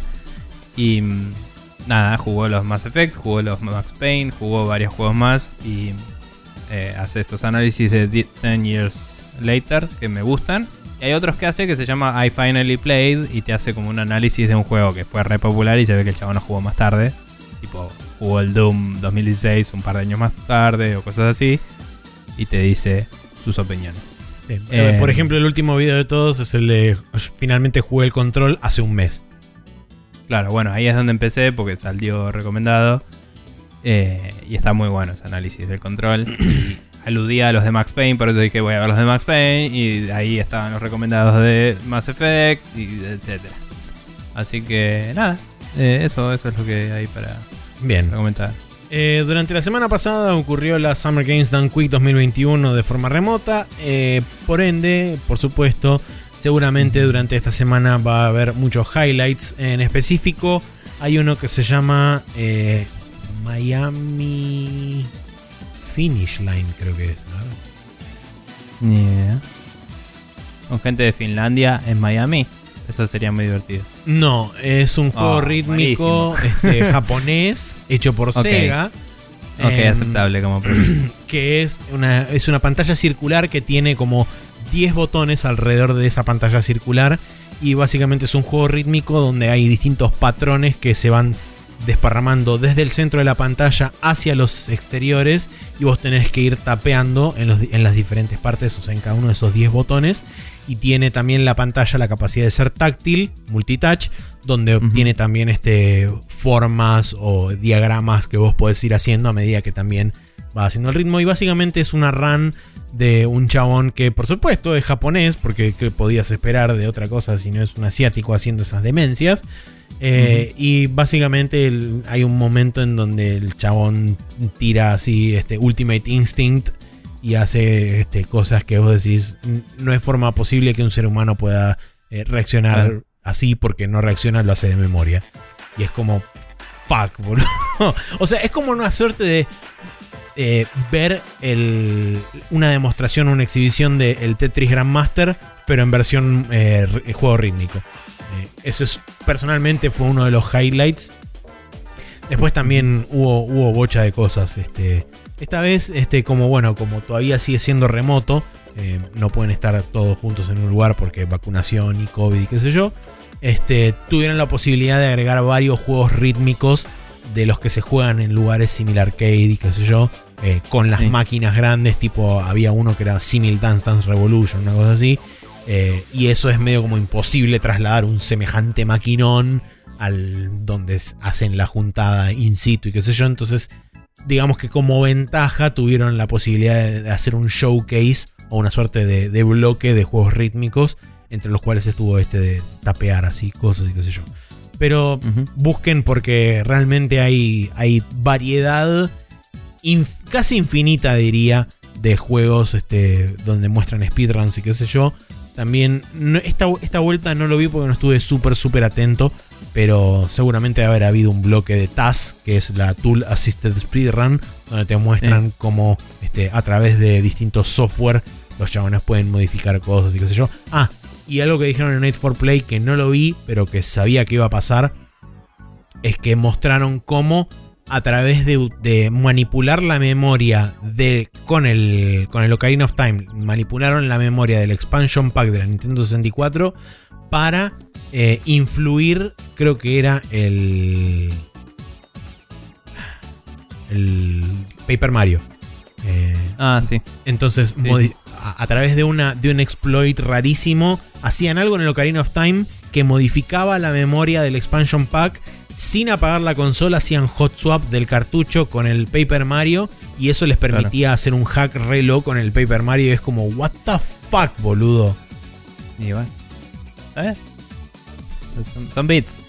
Eso sí, la sí, vida. obvio. Pero Este, bueno. pero bueno, nada, eh, busquen que en el canal oficial de YouTube de, de GDQ debe haber. debe- eh, cada, cada juego está cortado, cada segmento está Si no cortado. están. Todavía capaz que ya están clipeados en Twitch, aunque sea. Es, po- es posible, sí.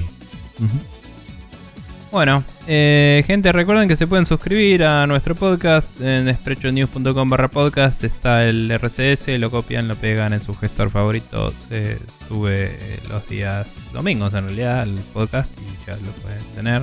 Eh, depende de dónde se sincronizan, no importa. Suscríbanse ahí y lo van a tener. Estamos en Spotify cuando Spotify quiere que estemos en Spotify. Estamos en Google Play Podcast, en Apple Podcasts, en Podcast Addict, en. No sé, gran elenco. Tengo sueño, necesito café, así que. eh, etcétera. Eh, chao. Bien. Vacúnense. perfecto.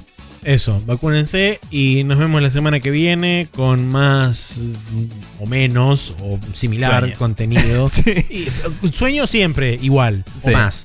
Este, nunca menos, pero contenido variable.